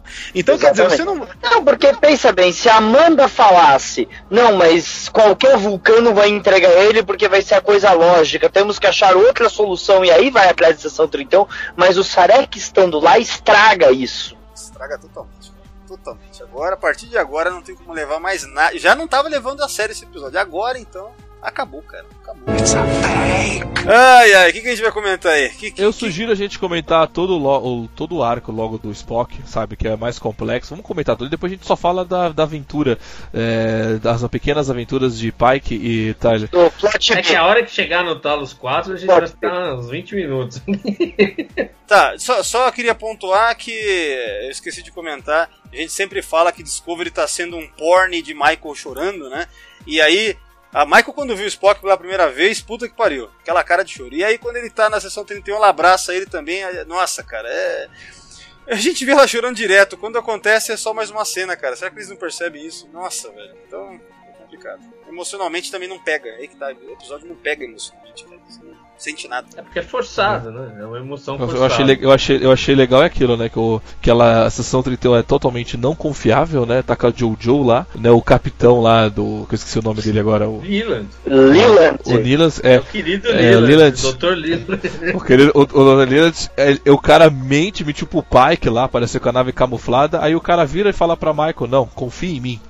Cara, ele falou com confia em mim, então filha da puta, e ela falou, beleza, vou confiar. Eu nunca vi aquele equipamento ali no canto com luz, né? Tô até com medo, mas eu vou confiar em É, você. ele tá nessa cadeira de dentista aí, porque vocês querem cuidar dele. É, sim. Eu, eu, pô, eu pode deixar, eu confio em você, eu vou pra estação espacial bem longe daqui pra nunca mais achar vocês. Fica tranquilo Não, mas mesmo. essa, essa é a pior parte, a estação espacial. Porque, tipo, não é só, ó, tem um quarto ali pra você dormir enquanto a gente fode a mente do seu irmão. Vai pra uma estação espacial algumas horas daqui, depois volta. Cara, quem iria? Não, e outro, o mais inteligente seria o cara ir lá, dar umas porradas na Michael, desabilitar ela, deixar ela num soninho profundo e aí judiar do Spock, né? E não ele ficar tentar convencer o Gogó, né? Primeiro que é idiota Ai, cara. mais pra levar o Spock lá, não faz o menor sentido. Aí depois os caras ainda põem ele numa cadeira super esquisita, né? Parece tipo dentista, tá ligado? Fica só o Dentista cara no centro. Ô, ô Paulo, esse é o episódio que você achou que no geral é bom, cara? Você não tá vendo que é uma merda? cara? Puta que puta que pariu. então, mas quando você assiste, você nem, você nem se apega a ficar pensando em cada cena. Você vê que tem um começo, meio e fim. É que assim, a minha referência de Discovery na primeira temporada é que não tinha pé nem cabeça, cara. Que os caras terminaram a guerra num negócio que não fazia o menor sentido. E que eles iam pro universo do espelho e ficavam lá 200 episódios e não acontecia nada que tivesse conexão com alguma coisa. Nesse a gente sabe que tem uma historinha. Agora, se a história é bem resolvida, é bem mais ou menos, né? Se a gente for pensar e pegar cada cena. Agora, como entretenimento, acho que funciona, entendeu? Uma coisa meio inocente. Você começa a achar os personagens os idiotas, mas assim, você engole. Eu acho que é, é bem por aí, assim, Valdomiro. Se você desliga o cérebro e assiste, você fala, ah, tá bom. Agora, se você Olha. vai pensar cada cena, é um lixo. Olha, uma coisa que eu, que eu sinto com os meus alunos é que eles, os que assistem Discovery e nunca viram Star, em Star Trek, meio que curtem, viu? Não, não vou falar que eles não gostam, não. É, é- é realmente é um Star Trek feito pra quem não é fã de Star Trek, não, cara. Próxima cena foi tirada de Spider-Man 2 de Sam Raimi, quando a gente vê os tentáculos do Octopus pegando o Tyler, certo? Certo. Ah, não, mas a gente tem que dar uma contextualizada aí no que tá acontecendo, né? A gente pulou uma Ah, cena. ainda, né? tem o, ainda tem aquele escudo tudo esquisito, né? Na nave auxiliar. Ai, caramba. O pior é que é, é o tipo a seguinte. janela. É tipo aquelas vitrô de janela antiga. O que sabe? foi Você bate. Né, é o escudo, era o escudo, não era o escudo que foi feito em Voyager? Não tem problema usar agora, tinha em Voyager também, não é? É. É, eu não gostei do escudo. Ó, Eu, então- eu achei o escudo muito nada a ver. O que, eu, o que eu queria comentar é o seguinte, ó. Tem uma cena bem anterior a essa que o Pike tem. Porque tá tendo essas coisas com o tempo, né? Então, algumas coisas do futuro do passado reaparecem, assim, uns glitches, né, com o tempo. Aí ele vê, tem uma hora que ele vê, ele mesmo e o Tyler, ele olha para trás, tá ele apontando a arma pro Tyler e o Tyler, né, ele atirando, né? E daí a gente pensa, bom, eles vão discutir e tal, e é até legal. Eu até fiquei assim, pô, vai ser legal isso eles vão discutir, né? Porque no final das contas a gente vem vendo essa tensão entre os dois. Aí quando chega a cena mesmo que é de dar o tiro, não é um lance que ele tá atirando no Tyler, ele tá atirando nele, mas na verdade é no tentáculo que tá é, segurando ele. Então eu achei meio enganação, sabe? É uma coisa meio barata, né? Te enganar dessa forma. Ia ser legal se fosse por causa de uma discussão mesmo, e não porque ele tava sendo. Eu me, eu me senti enganado com essa cena, entende? Então, não gostei não. Mas eu gostei do pai que vê a cena e fica quieto. Porque ele não contou pro, pro Tyler que tava vindo. Sim, isso, isso é legal. Por isso mesmo que ia ser bacana se fosse algo como uma discussão, algo como um desentendimento. Né? Então, eu achei que foi uma coisa. Lógico, foi para nos enganar, brincar com a expectativa, sei lá, só que eu achei barato, achei que. É, sei lá, eu me senti enganado do jeito errado, entende? É, eu entendo a sua frustração, porque assim, eu acho que a gente torceu pra ele matar o Tyler. Só puta, agora. Vai matar essa porra. É que, nem quando a gente vê, é que nem quando a gente vê a Tilly sendo jogada pro lado e pro outro, alguma coisa gruda nela, ela nunca morre, né? Mas a gente sempre tá na expectativa, né? Uma hora, quem sabe. Olha, eu, eu, eu vou ser sério, eu curti a cena como um todo, sabe? Ele atirando no Tyler ou, ou não, eu falei, pô, legal eu, o, o, o, pai que viu uma cena do futuro e ficou quieto. Porque realmente aquilo ali não, não puta, pertence tipo, ao futuro. Eu, vou, eu resolvo esse problema lá, não aqui agora. Só que aí faltou uma, eu acho que tem que ser falado uma coisa. Quando ele, o pai que está na ponte, que começa a interferência, ele, ele olha para trás e ele vê ele de novo sentado na cadeira do capitão discutindo com o Tyler. Aí eu pergunto, o é holograma que deu pau ou foi uma imagem do, do passado refletindo no futuro? Eu entendi que foi o passado, viu? É, o que eu não entendi é por que, que a Discovery não tentou acionar o raio trator e puxar eles. A partir de eu um também não. Porque, eu tipo, também não faz sei o menor sentido. Eles, eles ficam assistindo, eu... falta só eles comerem pipoca, pegar aquele saquinho lá do Short Tracks e comerem pipoca assistindo, porque não. Eles não têm importância nenhuma ali, né? Eu concordo com isso aí. Era, eles deveriam ter usado o raio. Aliás, eu fiquei pensando no Grappler que tinha na, na NX01, sabe? Que ia lá, agarrava e puxava de volta. Ah, cara, eu, eu nem me preocupei. Eu fiquei me preocupado com o Saru questionando o pai que. Não, mas você é muito essencial, você tem que ficar na ponte. Eu falei, cala a boca, ô Saru. Ninguém, fez, ninguém fazia essa pergunta até a nova geração, filha da puta. Fica quieto. É, Porra, deixa a, o pai que lá fazer uma aventura. A melhor parte é, a melhor parte é quando ela, a Tilly vai falar com o Stamets. E o Stamets não tá sabendo de porra nenhuma. É tipo o desinformado, tá ligado? O capitão foi lá numa missão temporal, não sei o que. Tá acontecendo a porra toda e o Stamets, ah, sério, velho? Nossa! Não sabia! tipo. É, tipo, pô, é, eu, eu, fiquei imaginando isso aí também. Tipo assim, caraca, é, quando o Saru falou que era uma missão de resgate, não foi dado um alerta geral na nave? Tipo, alerta amarelo, vamos resgatar o capitão. É engraçado, porque você vê, tipo, mesmo quando eles. Eu tava reparando aqui que eu assistia de novo antes da gente gravar. É, quando eles estão indo pra sala de transporte, a, a Tilly vai transportar ele lá. Tipo, os tripulantes da Discovery estão lá andando na nave, como se não tivesse acontecendo porra nenhuma, como se a vida do capitão não tivesse em risco, entendeu? Deveria, deveriam estar é. com um alerta vermelho ali, deveriam estar em atenção, porque Sim. tem uma fenda temporal aberta na frente dos caras. E os caras estão tipo, não, estamos aqui de boa, tá tudo bem. Deixa eu trocar esse infusível aqui, que faz tempo que eu tô pra trocar ele, né? Tá aqui fazendo uma manutenção, vou fazer um, perder um tempo aqui. Aí eles entram na sala de teletransporte e, tipo, não tem ninguém na sala de teletransporte. é foda. Ó, só uma coisa que eu falei brevemente, acho que a gente não comentou até agora. Fala a verdade. Por que é, por que é que é, enviaram um shuttle? Por que, que não mandaram a sonda apenas? Por quê? Expliquem para mim essa porra. Eu vou dar a explicação já aqui. É só pra ter uma cena de ação, cool, uhul, os dois discutindo lá. Mas, que cara. Eu também não entendi, cara. Eu não entendi. Na hora que eu assisti, eu falei, mas por que, que o pai foi lá? Tipo, não faz o menor sentido o pai que ir lá.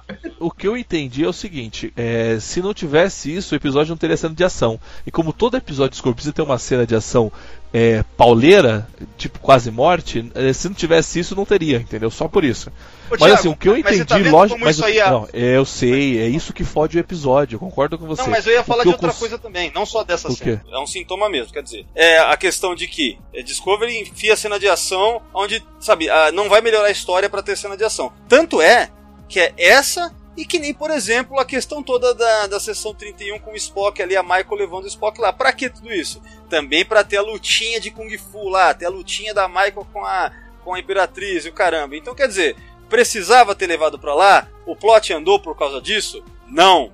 Mas com isso leva a cenas de ação. Então, é só complementando isso daí, eu perguntei, mas a resposta é essa: é só para ter cenas de ação. O episódio. É, o que eu acho é que, como o episódio teve só 40 minutos, eu acho que eles cortaram até antes, porque tinha que acabar naquela cena do Talos 4. Mas, enfim, que isso vai fazer sentido de alguma forma no próximo. Porque não dá para você pensar que, tipo, eles abriram uma fenda temporal, ficou todo aquele drama lá em volta daquilo. Tinha, tem, tem aquela, aquele lance do, dos, dos negocinhos vermelhos piscando no olho da Iron lá. Então é, tem tudo isso daí, cara, que, que leva a gente a pensar que isso tem a ver com o que vai acontecer no próximo e tem a ver com a história do anjo. Não, mas então, olha assim, só. É, Paulo, não é tipo- só gratuito. O gratuito é o fato do pai que ir lá. É, não, então, veja bem. Se eles tivessem enviado uma sonda e a sonda volta do mesmo jeito, ela gruda na nave, também teria o mesmo resultado que é a Iron, a Frieza aí ser infectada lá e sei lá o que vai acontecer.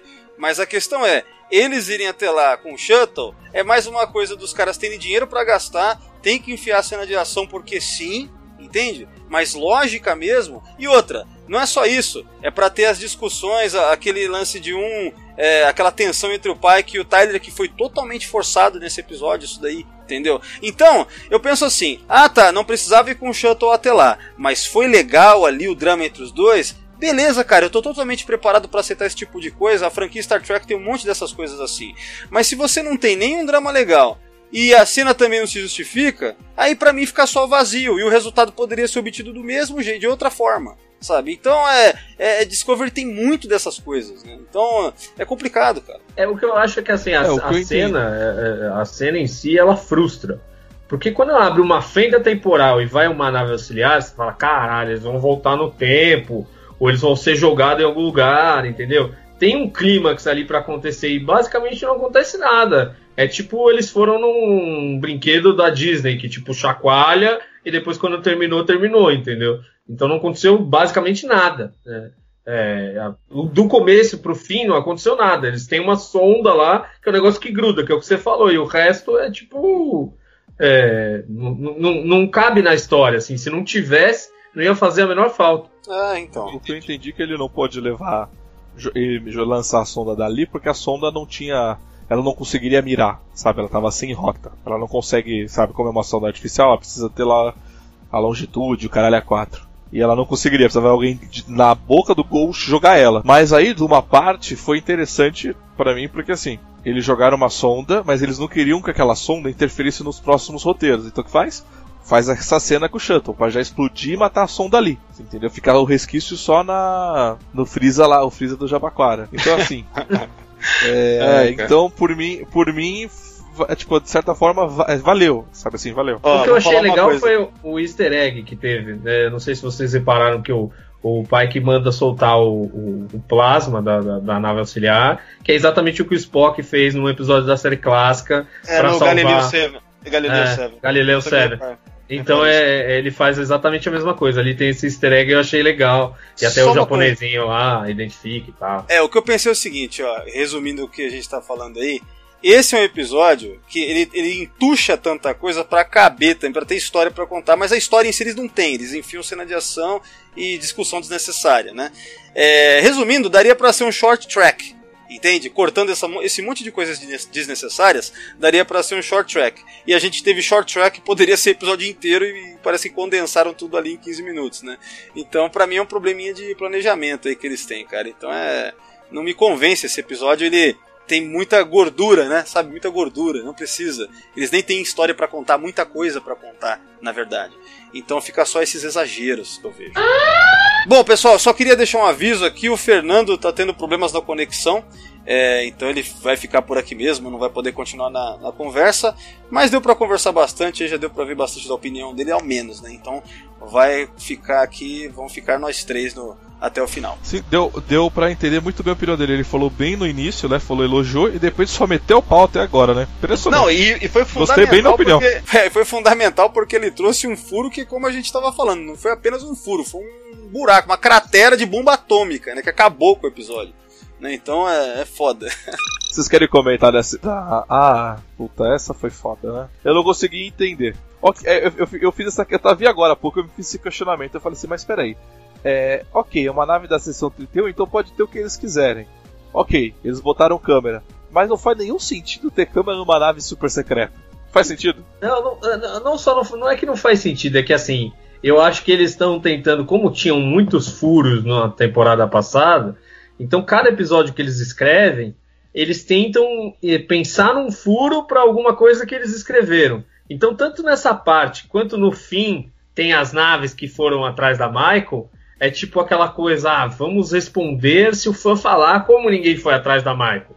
Entendeu? Então é, eu acho que é, é meio isso. Só que às vezes acaba ficando meio ridículo, porque, tipo, é, a sessão 31 tem tantas formas de identificar uma fuga ou uma saída de, de, de da nave, ou, ou, o próprio sinal é, bio, é, bio do, do Spock saindo da sala, que não faz sentido.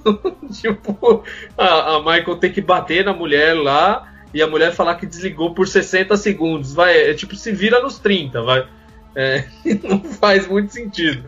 Mas enfim. É. Ai, é... cara. Essa, e essa lutinha, cara, coisa desnecessária, né? Puta, eu acho tão. Mais uma vez, pra... então resumindo, não precisou de nada disso de sessão 31, mas justificou para isso então, para ter a luta ali. Não, e, e, uma coisa muito engraçada é que assim, eles desligam as câmeras para quê? Para que ninguém perceba. Mas ao mesmo tempo as duas gemem pra caralho na luta. É tipo. Ah, não, não, não. Ah, o, o, que eu entendi, ela desligou as câmeras porque é aquilo que eu nunca vi. Nunca se foi mostrado câmera. Tipo, não tem câmera nas, nas naves. Mas ok, agora tem. O que ela desligou, ela desligou por 60 segundos só para falar pra Michael o qual que era o que ela queria. Depois, assim, bate em mim, porque quando as câmeras ligarem, você vai estar me agredindo, eu vou desmaiar e você foge. Foi isso que eu entendi. É, pode Pra ser. mim eu achei ok. Só que é o seguinte, se ela desligou por 60 segundos a, a câmera, era mais só se ela ter falado pra Michael e indo embora. Falou assim, olha, eu vou fazer minhas coisas, entendeu? E você vai lá e resgata o Spock e foge. Porque assim, a partir do momento que, a, que o cara viu a Michael descendo o cacete da, uh, na, na Jojo, num tripulante da coisa, ele não ia travar todas as portas da nave? Não, e ela não abre caminho tipo, pra Michael? Ela, acho que é. ela abre caminho pra Michael. Até uma hora a Michael acho que dá um tiro nela, ela dá um tiro. E... Não, a, a, a Michael, a Michael que leva um tiro dela, né? É. Assim, parece que a Jojo tava contra, mas só que assim, se o cara viu que a Jojo tava fugindo, todo. E quando eu falo fechar todas as portas, é as portas da sala do Spock, dos corredores, como a gente já viu isso. Não tem escudo pra caralho nessa merda que fizeram acreditar que escudo até escudo até em tos, que nunca, só que nunca foi mostrado. Então cadê o escudo travando ela no corredor? Ou cadê a porta do hangar para fechar? Então assim, por mim, essa parte da sessão 31 não faz nenhuma lógica. Não, e tem mais, viu, Thiago? O pior, para mim, para mim o pior, pior de tudo mesmo. Porque, por exemplo, ah, tudo bem, a cena não serviu para nada, o episódio é meio inútil. Tá, beleza, mas isso ainda, ainda é apenas uma cena inútil e a Michael sendo burra porque não devia ter levado o Spock lá. Ok, foda-se a Michael. Mas o que eu penso que é o pior de tudo é, mais uma vez, a gente acreditar, quer dizer, fazerem de tudo pra gente acreditar que a imperatriz do universo evil, do mal, entendeu? Ela tá mega preocupada em tomar o lugar do Leland, que é da porra de uma agência de inteligência aí e tal, que tem umas naves. Tipo, Sério mesmo que para ela isso é prioridade? A prioridade não é tipo retornar pro universo do espelho, por exemplo, e tentar virar a imperatriz de novo ou alguma coisa do gênero? É, então, essa, essa parte eu não acho tão ruim, porque assim, se a gente for pensar no episódio Mirror Mirror da série clássica, tinha essa estrutura no comando lá do Império. Em que um tentava, que o, o Capitão Kirk malvado tinha que derrubar, o Chekhov tinha que derrubar ele para assumir o comando. Então tinha essa estrutura no Mirror Mirror, se você for pensar de querer derrubar o comandante para assumir mas, o comando. Mas, o, o Paulo, mas, mas assim, é, é, o, que ela, o que, que ela pode fazer aí é, no máximo, chegar ao topo da sessão 31. Ela era uma imperatriz, cara. Então, mas aí que pode dar aquela merda que o Paulo falou. Tipo, ela vai assumir o comando da sessão 31, fazer uma merda e a sessão 31 vai ser encerrada. Você entendeu? Talvez eles possam estar tá levando pra esse lado. Não, mas você entendeu o que eu quero dizer da motivação da personagem, entendeu? Eu, eu acho que dizer. até a merda já, é, já foi feita que eu- no final do episódio o, a, a Jojo fala pro Leland, fala, é, você que matou os pais da Michael e tal, ela não sabe, blá blá blá. Então, tipo, eu acho que essa merda da sessão 31 já foi feita e os caras estão meio que numa sessão obscura, assim, sabe?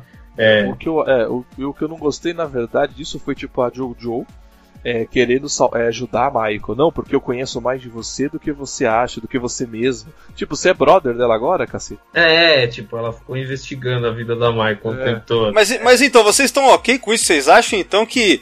É, tipo, motivação da personagem, sério mesmo que isso aí é o que ela tá com maior tesão em fazer? Tipo, caralho, era- ela era imperatriz, cara. Isso, Então, isso mas é ela cara- aceitou, ela aceitou ir pra sessão 31, já não faz sentido quando ela aceitou. Aí depois ela ofereceu as canecas lá que a gente viu. Então. Não faz o menor É sentido. por isso, cara, é por isso. Como é que eu vou comprar essa história toda se a motivação inicial já tá toda uma merda, entende? Aí que tá. É, a história não não para em pé, né? Não- ela não para em pé porque não tem nada a ver com a sessão 31 e porque Eu ainda- a sessão 31 não devia ter internado. Eu né? acho que eu acho que a Jojo vai levar. Eles vão querer falar que é a Jojo que transformou a sessão 31 no que a gente conhece na Deep Space Nine. Tá? Eu ainda acho que Discovery vai fazer a gente engolir. isso. Puta que. Não... Eu, eu, eu, tenho, eu tenho quase certeza. Discovery não quer ser revolucionado ou fodão, então vai ser, vai fazer isso, com certeza.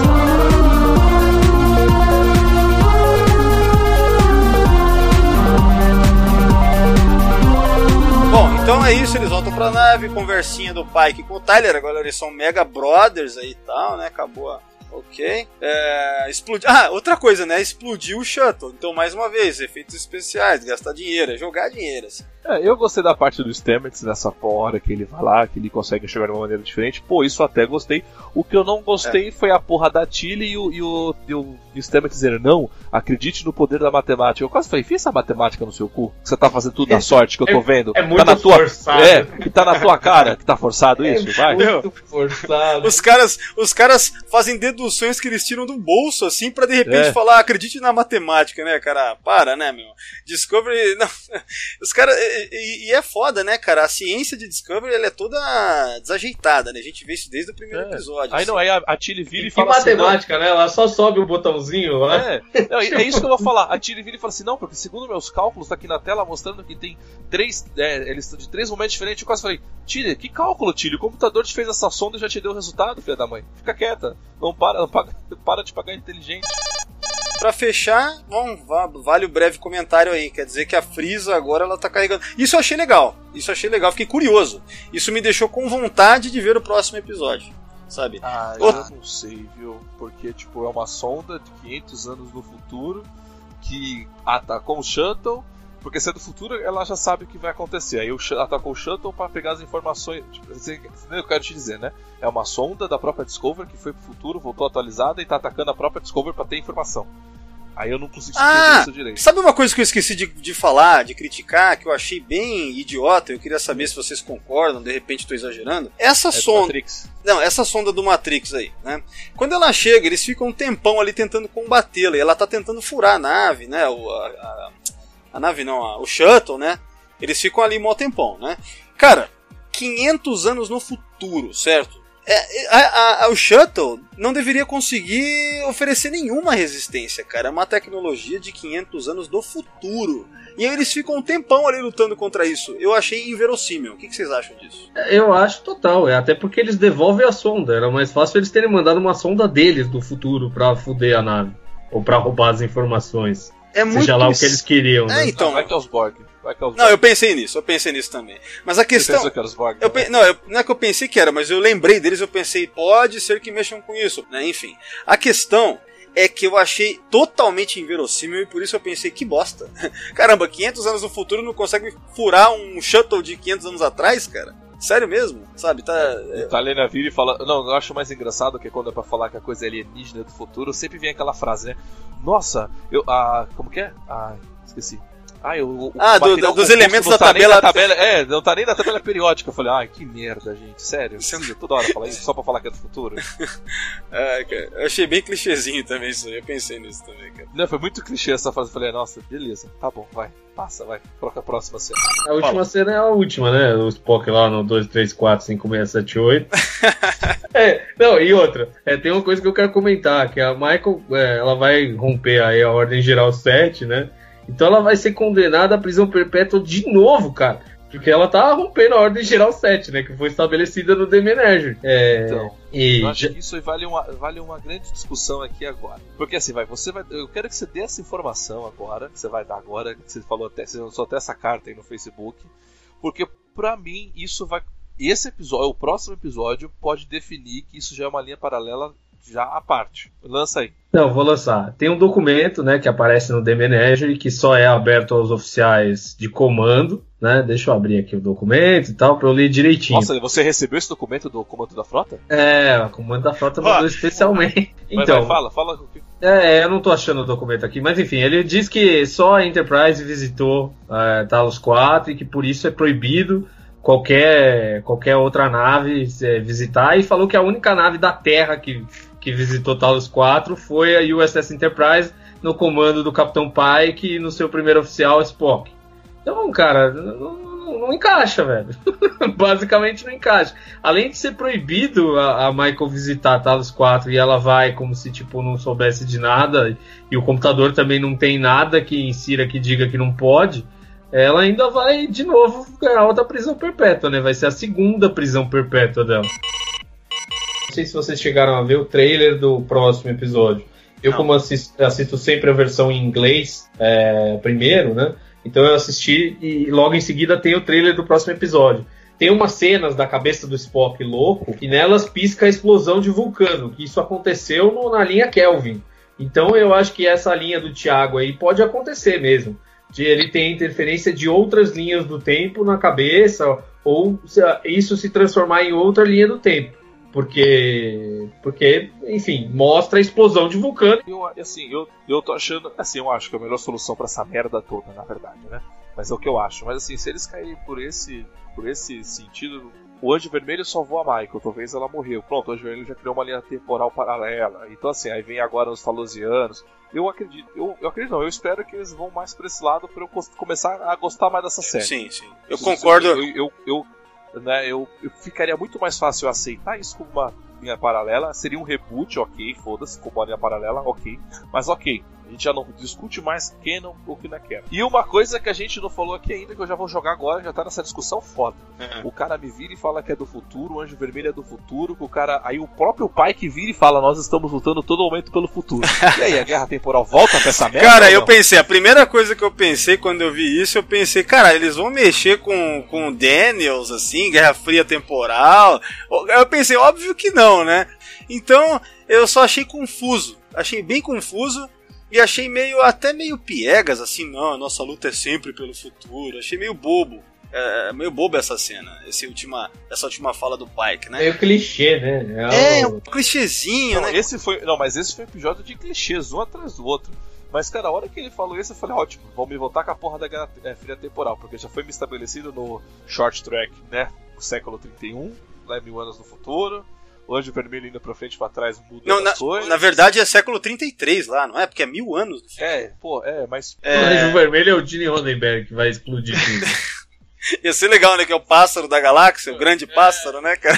A asinha já tá ali, já. É isso aí. Mas o. É. Cara, o que, que eu ia comentar aqui? Até esqueci vocês falando aí, meu. Que o Saru tem boa visão? Não, não, não. Era alguma coisa dos Talosianos. Ah, não, lembrei. É, eu só queria complementar. O Thiago falou uma coisa que é o que a gente fala desde o início. Se houvesse aquela coragem de assumir, ó, é outra linha temporal. Existe a, a- o canon normal, a, a original timeline, tem a Kelvin timeline e agora tem essa. Cara, se tivesse essa coragem. Tipo assim, ia achar uma merda do mesmo jeito a série. Mas pelo menos não tão merda no sentido de furos de canon, né? Então seria legal, sabe? Tá ok, pra uma nova geração que quer assistir esse troço aí, beleza.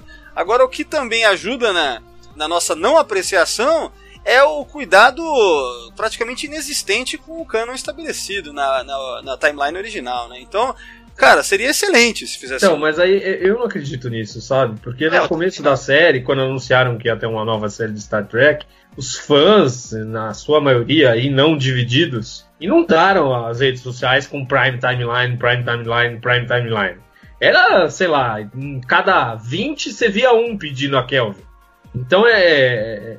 Assim, eles foram meio que forçados a fazer isso.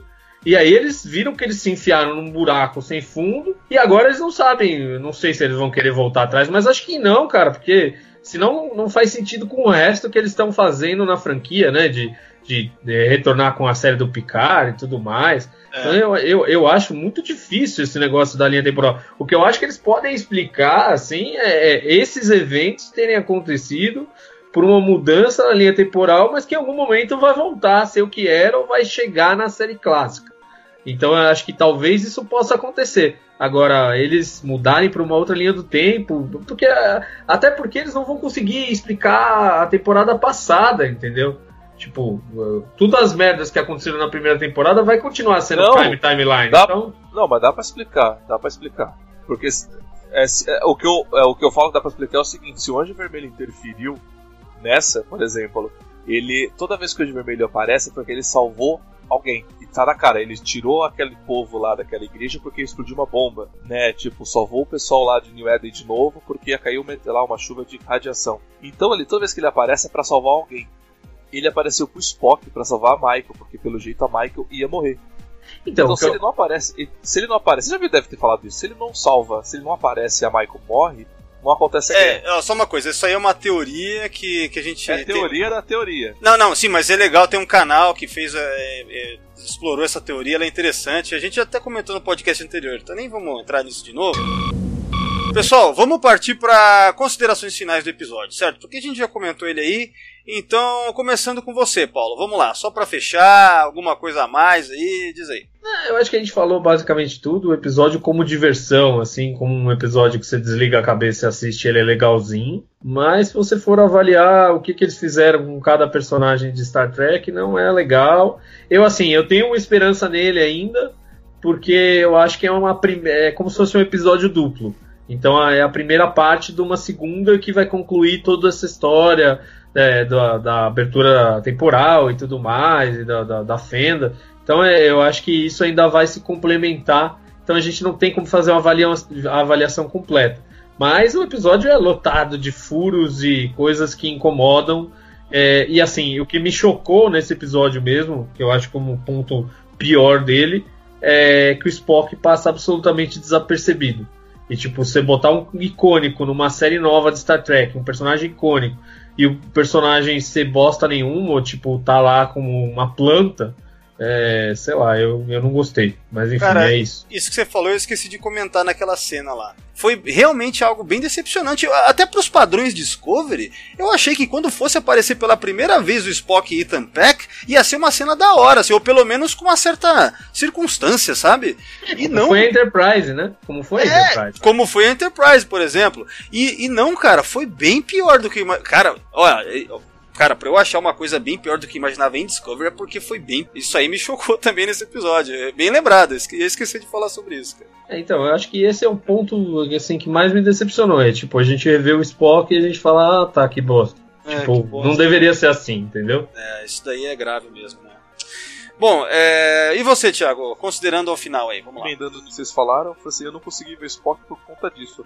Porque, porra, é o Spock e de repente eles não dão nada do personagem, parece que pioraram a situação do cara. Então, assim, eu achei pra. Primeira vez que eu vou falar do Spock em Discovery, eu achei muito fraco. É, é aquilo que eu falei, o episódio, é, de acordo com a série, assim, foi um episódio bom, sabe? Foi um episódio que me prendeu, só que quando eu parei para fazer os porquê, mais uma vez o episódio não se sustentou. Ele deu informações boas tudo daqui para frente, né? Como lá o é, 500 anos no futuro, sabe? O alienígena, que é um cara do futuro. Ele deu algumas informações que vão ser complementares, né? Que vão conseguir complementar daqui para frente. Mas o episódio em si, como sessão 31, eu achei muito fraco. E o Fernando, que não tá mais com a gente, mas ele, fez, ele cortou com chave de ouro, né?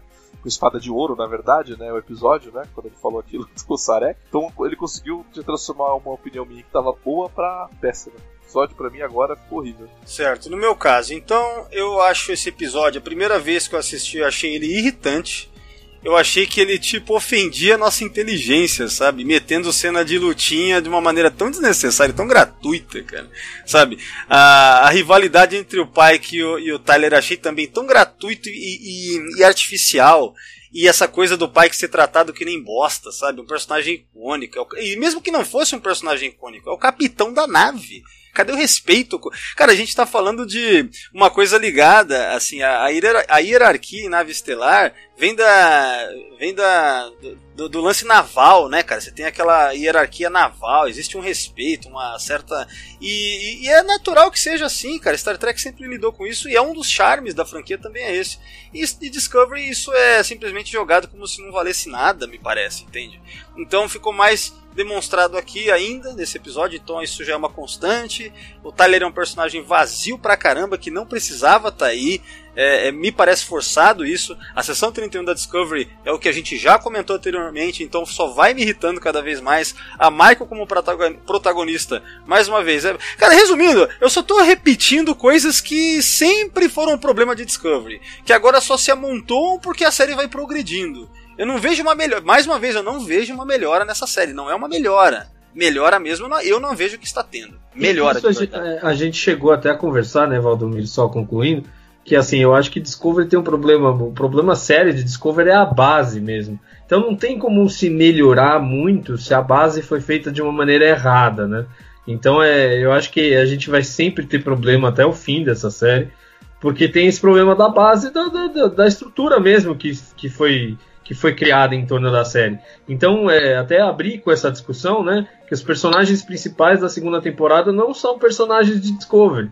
Então você vê que eles estão deixando de evoluir os próprios personagens para usar terceiros, vamos dizer assim, entre aspas, e criar a história. Então você vê que, tipo, os tripulantes de Discovery nessa história, eles não tiveram nada. É, inclusive, inclusive é uma coisa que eu ia falar agora também. Por mais que eu achei muito legal a Frisa lá sendo sendo invadida por alguma coisa que é do Anjo Vermelho, provavelmente, porque são três pontos vermelhos que aparecem nos olhos dela e que aparecem na tela ali quando ela tá olhando. Enfim, ela foi, parece que foi dominada por algo. Por mais que eu achei isso legal, porque eu quero ver essa personagem ser desenvolvida, ela não foi. Que aponta para o que você acabou de falar. Eles não desenvolvem seus personagens. Meu, ela é o que? Ela é um robô? Ela é um ser humano geneticamente ou é, ciberneticamente alterado ou melhorado? O que, que ela é? Eu não sei, nós não sabemos.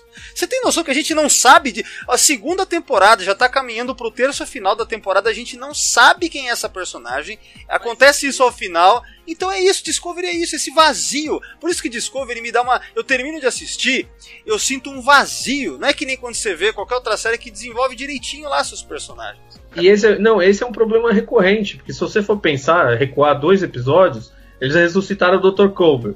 Cara, a gente não viu a consequência disso. Então eles ressuscitam um cara do nada, ele vai voltar o quê? Para a posição de oficial médico e chefe dele, né, de médico da nave e tal, não sei o quê. Ele não vai. Como vai ser a relação dele com o Stamets? Até acho que é no próximo episódio que eles vão mostrar isso. Mas, cara, você tem um vazio de dois episódios em que você não explica nada nesse meio. Tipo, os caras ressuscitaram o cara e ele, tipo, sumiu. não tem repercussão nenhuma da nave, não é o assunto na nave. Então, é, nessa questão do arco não tem continuidade. É uma, se é uma série que quer ser, ser serializada, você não pode pegar um clímax e depois sumir com o clímax durante dois, três episódios e depois voltar. Não, pra mim não, não, não, não, cabe assim. Eu acho que isso daí, cara, é, eles estão falhando. Acho que a principal falha de Discovery não é canon, não é Star Trek também. Eu acho que são falhas ligadas à, à contação de histórias, sabe? Narrativa, o storytelling mesmo. Sabe coisa básica de um curso de roteiro? Sabe? Tipo, é sério mesmo, se você fizer um curso de roteiro agora, você vai entrar num curso básico. Tem coisas ali que, que são essenciais e elementares que Discovery não tem, cara. Discovery é uma série milionária, assim, de, de orçamento milionário. E a gente vê problemas desse tipo, sabe? Coisa, coisas muito elementares, cara. Bem primárias, erros primários, né? Então acho que esse é o principal defeito dessa série. Eu não tô falando nem de Star Trek, não tô falando de canon, cara sabe? Então é, é, considerando ao final esse episódio, é, é mais uma vez, é, não é isoladamente, é a série toda. É, são os mesmos problemas. É, acho que isso tem até a consequência da mudança de showrunner, né? Que talvez os outros dois tivessem feito essa ressurreição do Dr. Colbert e, enfim, o Alex Kurtzman herdou isso ou pegou isso para continuar a história, porque não, não faz muito sentido você ressuscitar um personagem, criar um puta clímax e ficar dois episódios sem falar nele. Hum, pra mim não, não, não, não, encaixa em nada, né? Porque assim, eu assisto outra, outra série na Netflix, que é por episódio ou serializado. Cara, é isso foi o que o Valdomiro falou. parece que os caras não fizeram nenhuma aula de roteiro. Sabe? Não existe um começo, meio e fim, construção. Não tem nada disso. Você termina o episódio, você termina com vazio. Você não termina com a, com a vontade de querer saber como que vai continuar isso. Você sempre termina, porra, cadê aquele personagem que me jogaram? Porque, por exemplo, eu sinto falta da engenheiro. É, eu também. Melhor eu sinto falta dela. Cara, melhor personagem. Ela e o Lorca, na minha opinião, ela e o Lorca são os melhores personagens que essa série já criou. Foi ela e o Lorca, entendeu? Por exemplo, nossa, trataram nossa. Lorca que nem lixo, né? O final foi uma bosta. E ela não E essa falta de continuidade eu acho que tá mais acentuada na segunda temporada. Porque se vocês forem pensar. No, na primeira temporada sempre tinha o last time no, no, nos episódios. E nesse não tem. Né, tem vários que não tem last time de porra nenhuma, porque não, eles não vão falar last time, o Dr. Colbert ressuscitou e nesse a gente não vai falar nada. aí, vai ser aí do Saru. Cara, aí fica na cara, é, aí fica na cara que é um buracão, né? Por isso que não fala. Então, tá vendo, Paulo? Você lembrou de uma coisa que, que é mais ou menos, é, que, que é o que eu tenho dito aí, cara. Não tá melhor que a primeira temporada, cara. Não está melhor, cara.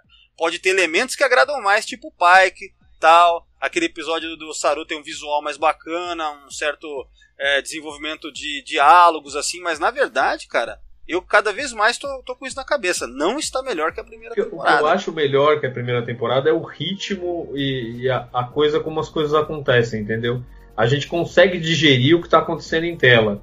É, na primeira temporada as coisas eram tão rápidas que a gente não conseguia digerir nem o que estava acontecendo e tinha tipo cinco histórias ao mesmo tempo. Agora são duas no máximo.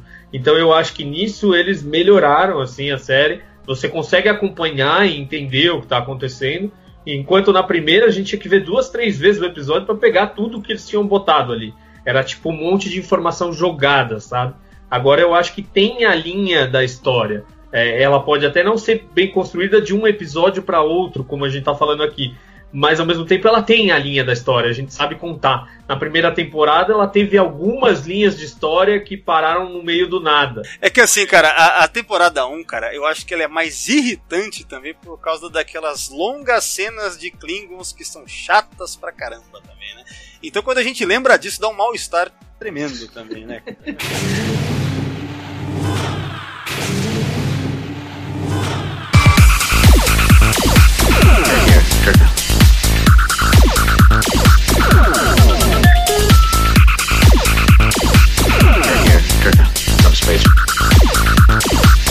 Então é o seguinte, ó. Estamos terminando o podcast de hoje. E aí eu vou me despedir de vocês e vocês deem seus recados, caso tenham recados. E é isso. Por hoje é só. Vou me despedir do Paulo. Paulo, cara, valeu depois de tanto tempo. Valeu você aí. Brigadão. Valeu. Grande abraço aí. e até a próxima. E, enfim, estamos sempre aí. Qualquer coisa, tô lá no grupo do Sessão 31. Pode me adicionar no Facebook e vir falar de Star Trek. Tamo aí. Sempre pra discutir e falar mal de Discovery. É, falar de Discovery, naturalmente vai acabar sendo mal porque é ruim. A minha esperança é a série do Picard, eu tô me apegando a isso. É, eu nem sei o que pensar.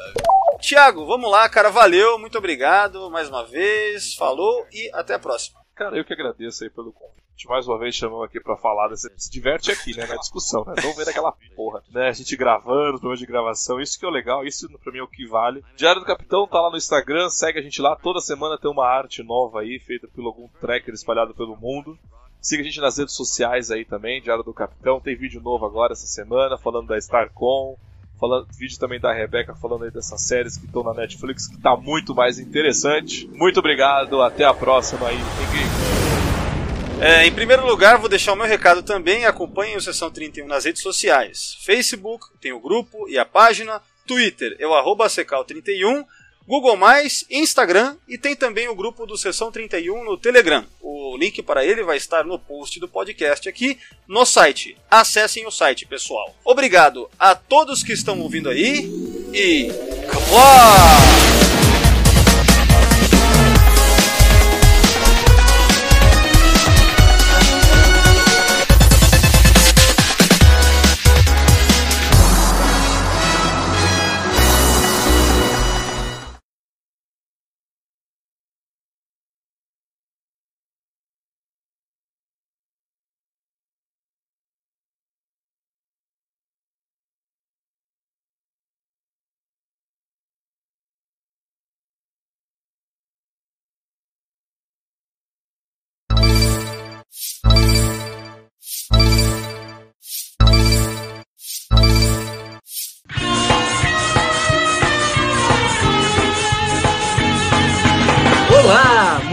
boa noite. Seja muito bem-vindo a mais uma edição do Tá Bom ao Vivo. Eu sou o Bahia, locutor, apresentador, produtor, tradutor, comentarista, organizador, editor, comediante, ator e de vez em quando cientista político. Democracia para poucos. E hoje nós vamos discutir mais um episódio dela, a mais maravilhosa das maravilhosas obras-primas da história da televisão.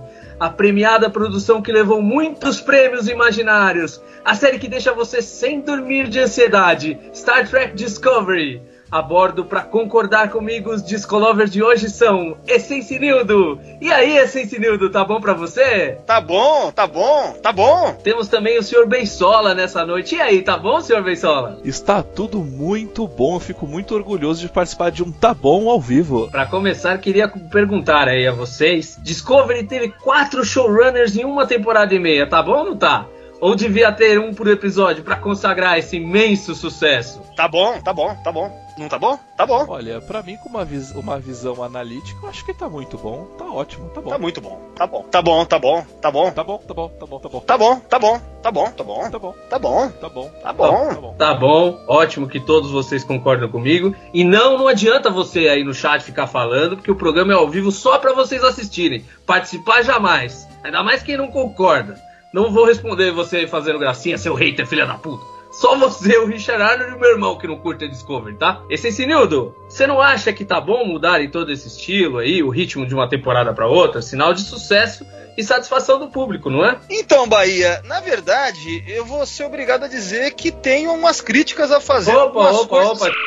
Tivemos um probleminha técnico aí, mas o Essencinildo vai voltar, vai tomar o remedinho dele lá e outro dia ele volta. Certo, senhor Bensola? Tá bom, né? Tá bom, tá muito bom. Tá bom. Tá bom, tá bom. É, Tá muito bom. Tá bom. Tá bom. Tá bom. Tá bom. Tá Muito bom, bom, tá bom, bom. Tá bom. Tá tá bom. Tá bom. Bom. Que bom que todo mundo concorda. Bem, com isso fechamos o nosso Tá Bom ao vivo. Espero que vocês tenham concordado. Até porque se não concordar, não é pra assistir Discovery. Não pode, não pode mesmo assistir. Um grande abraço e até a próxima.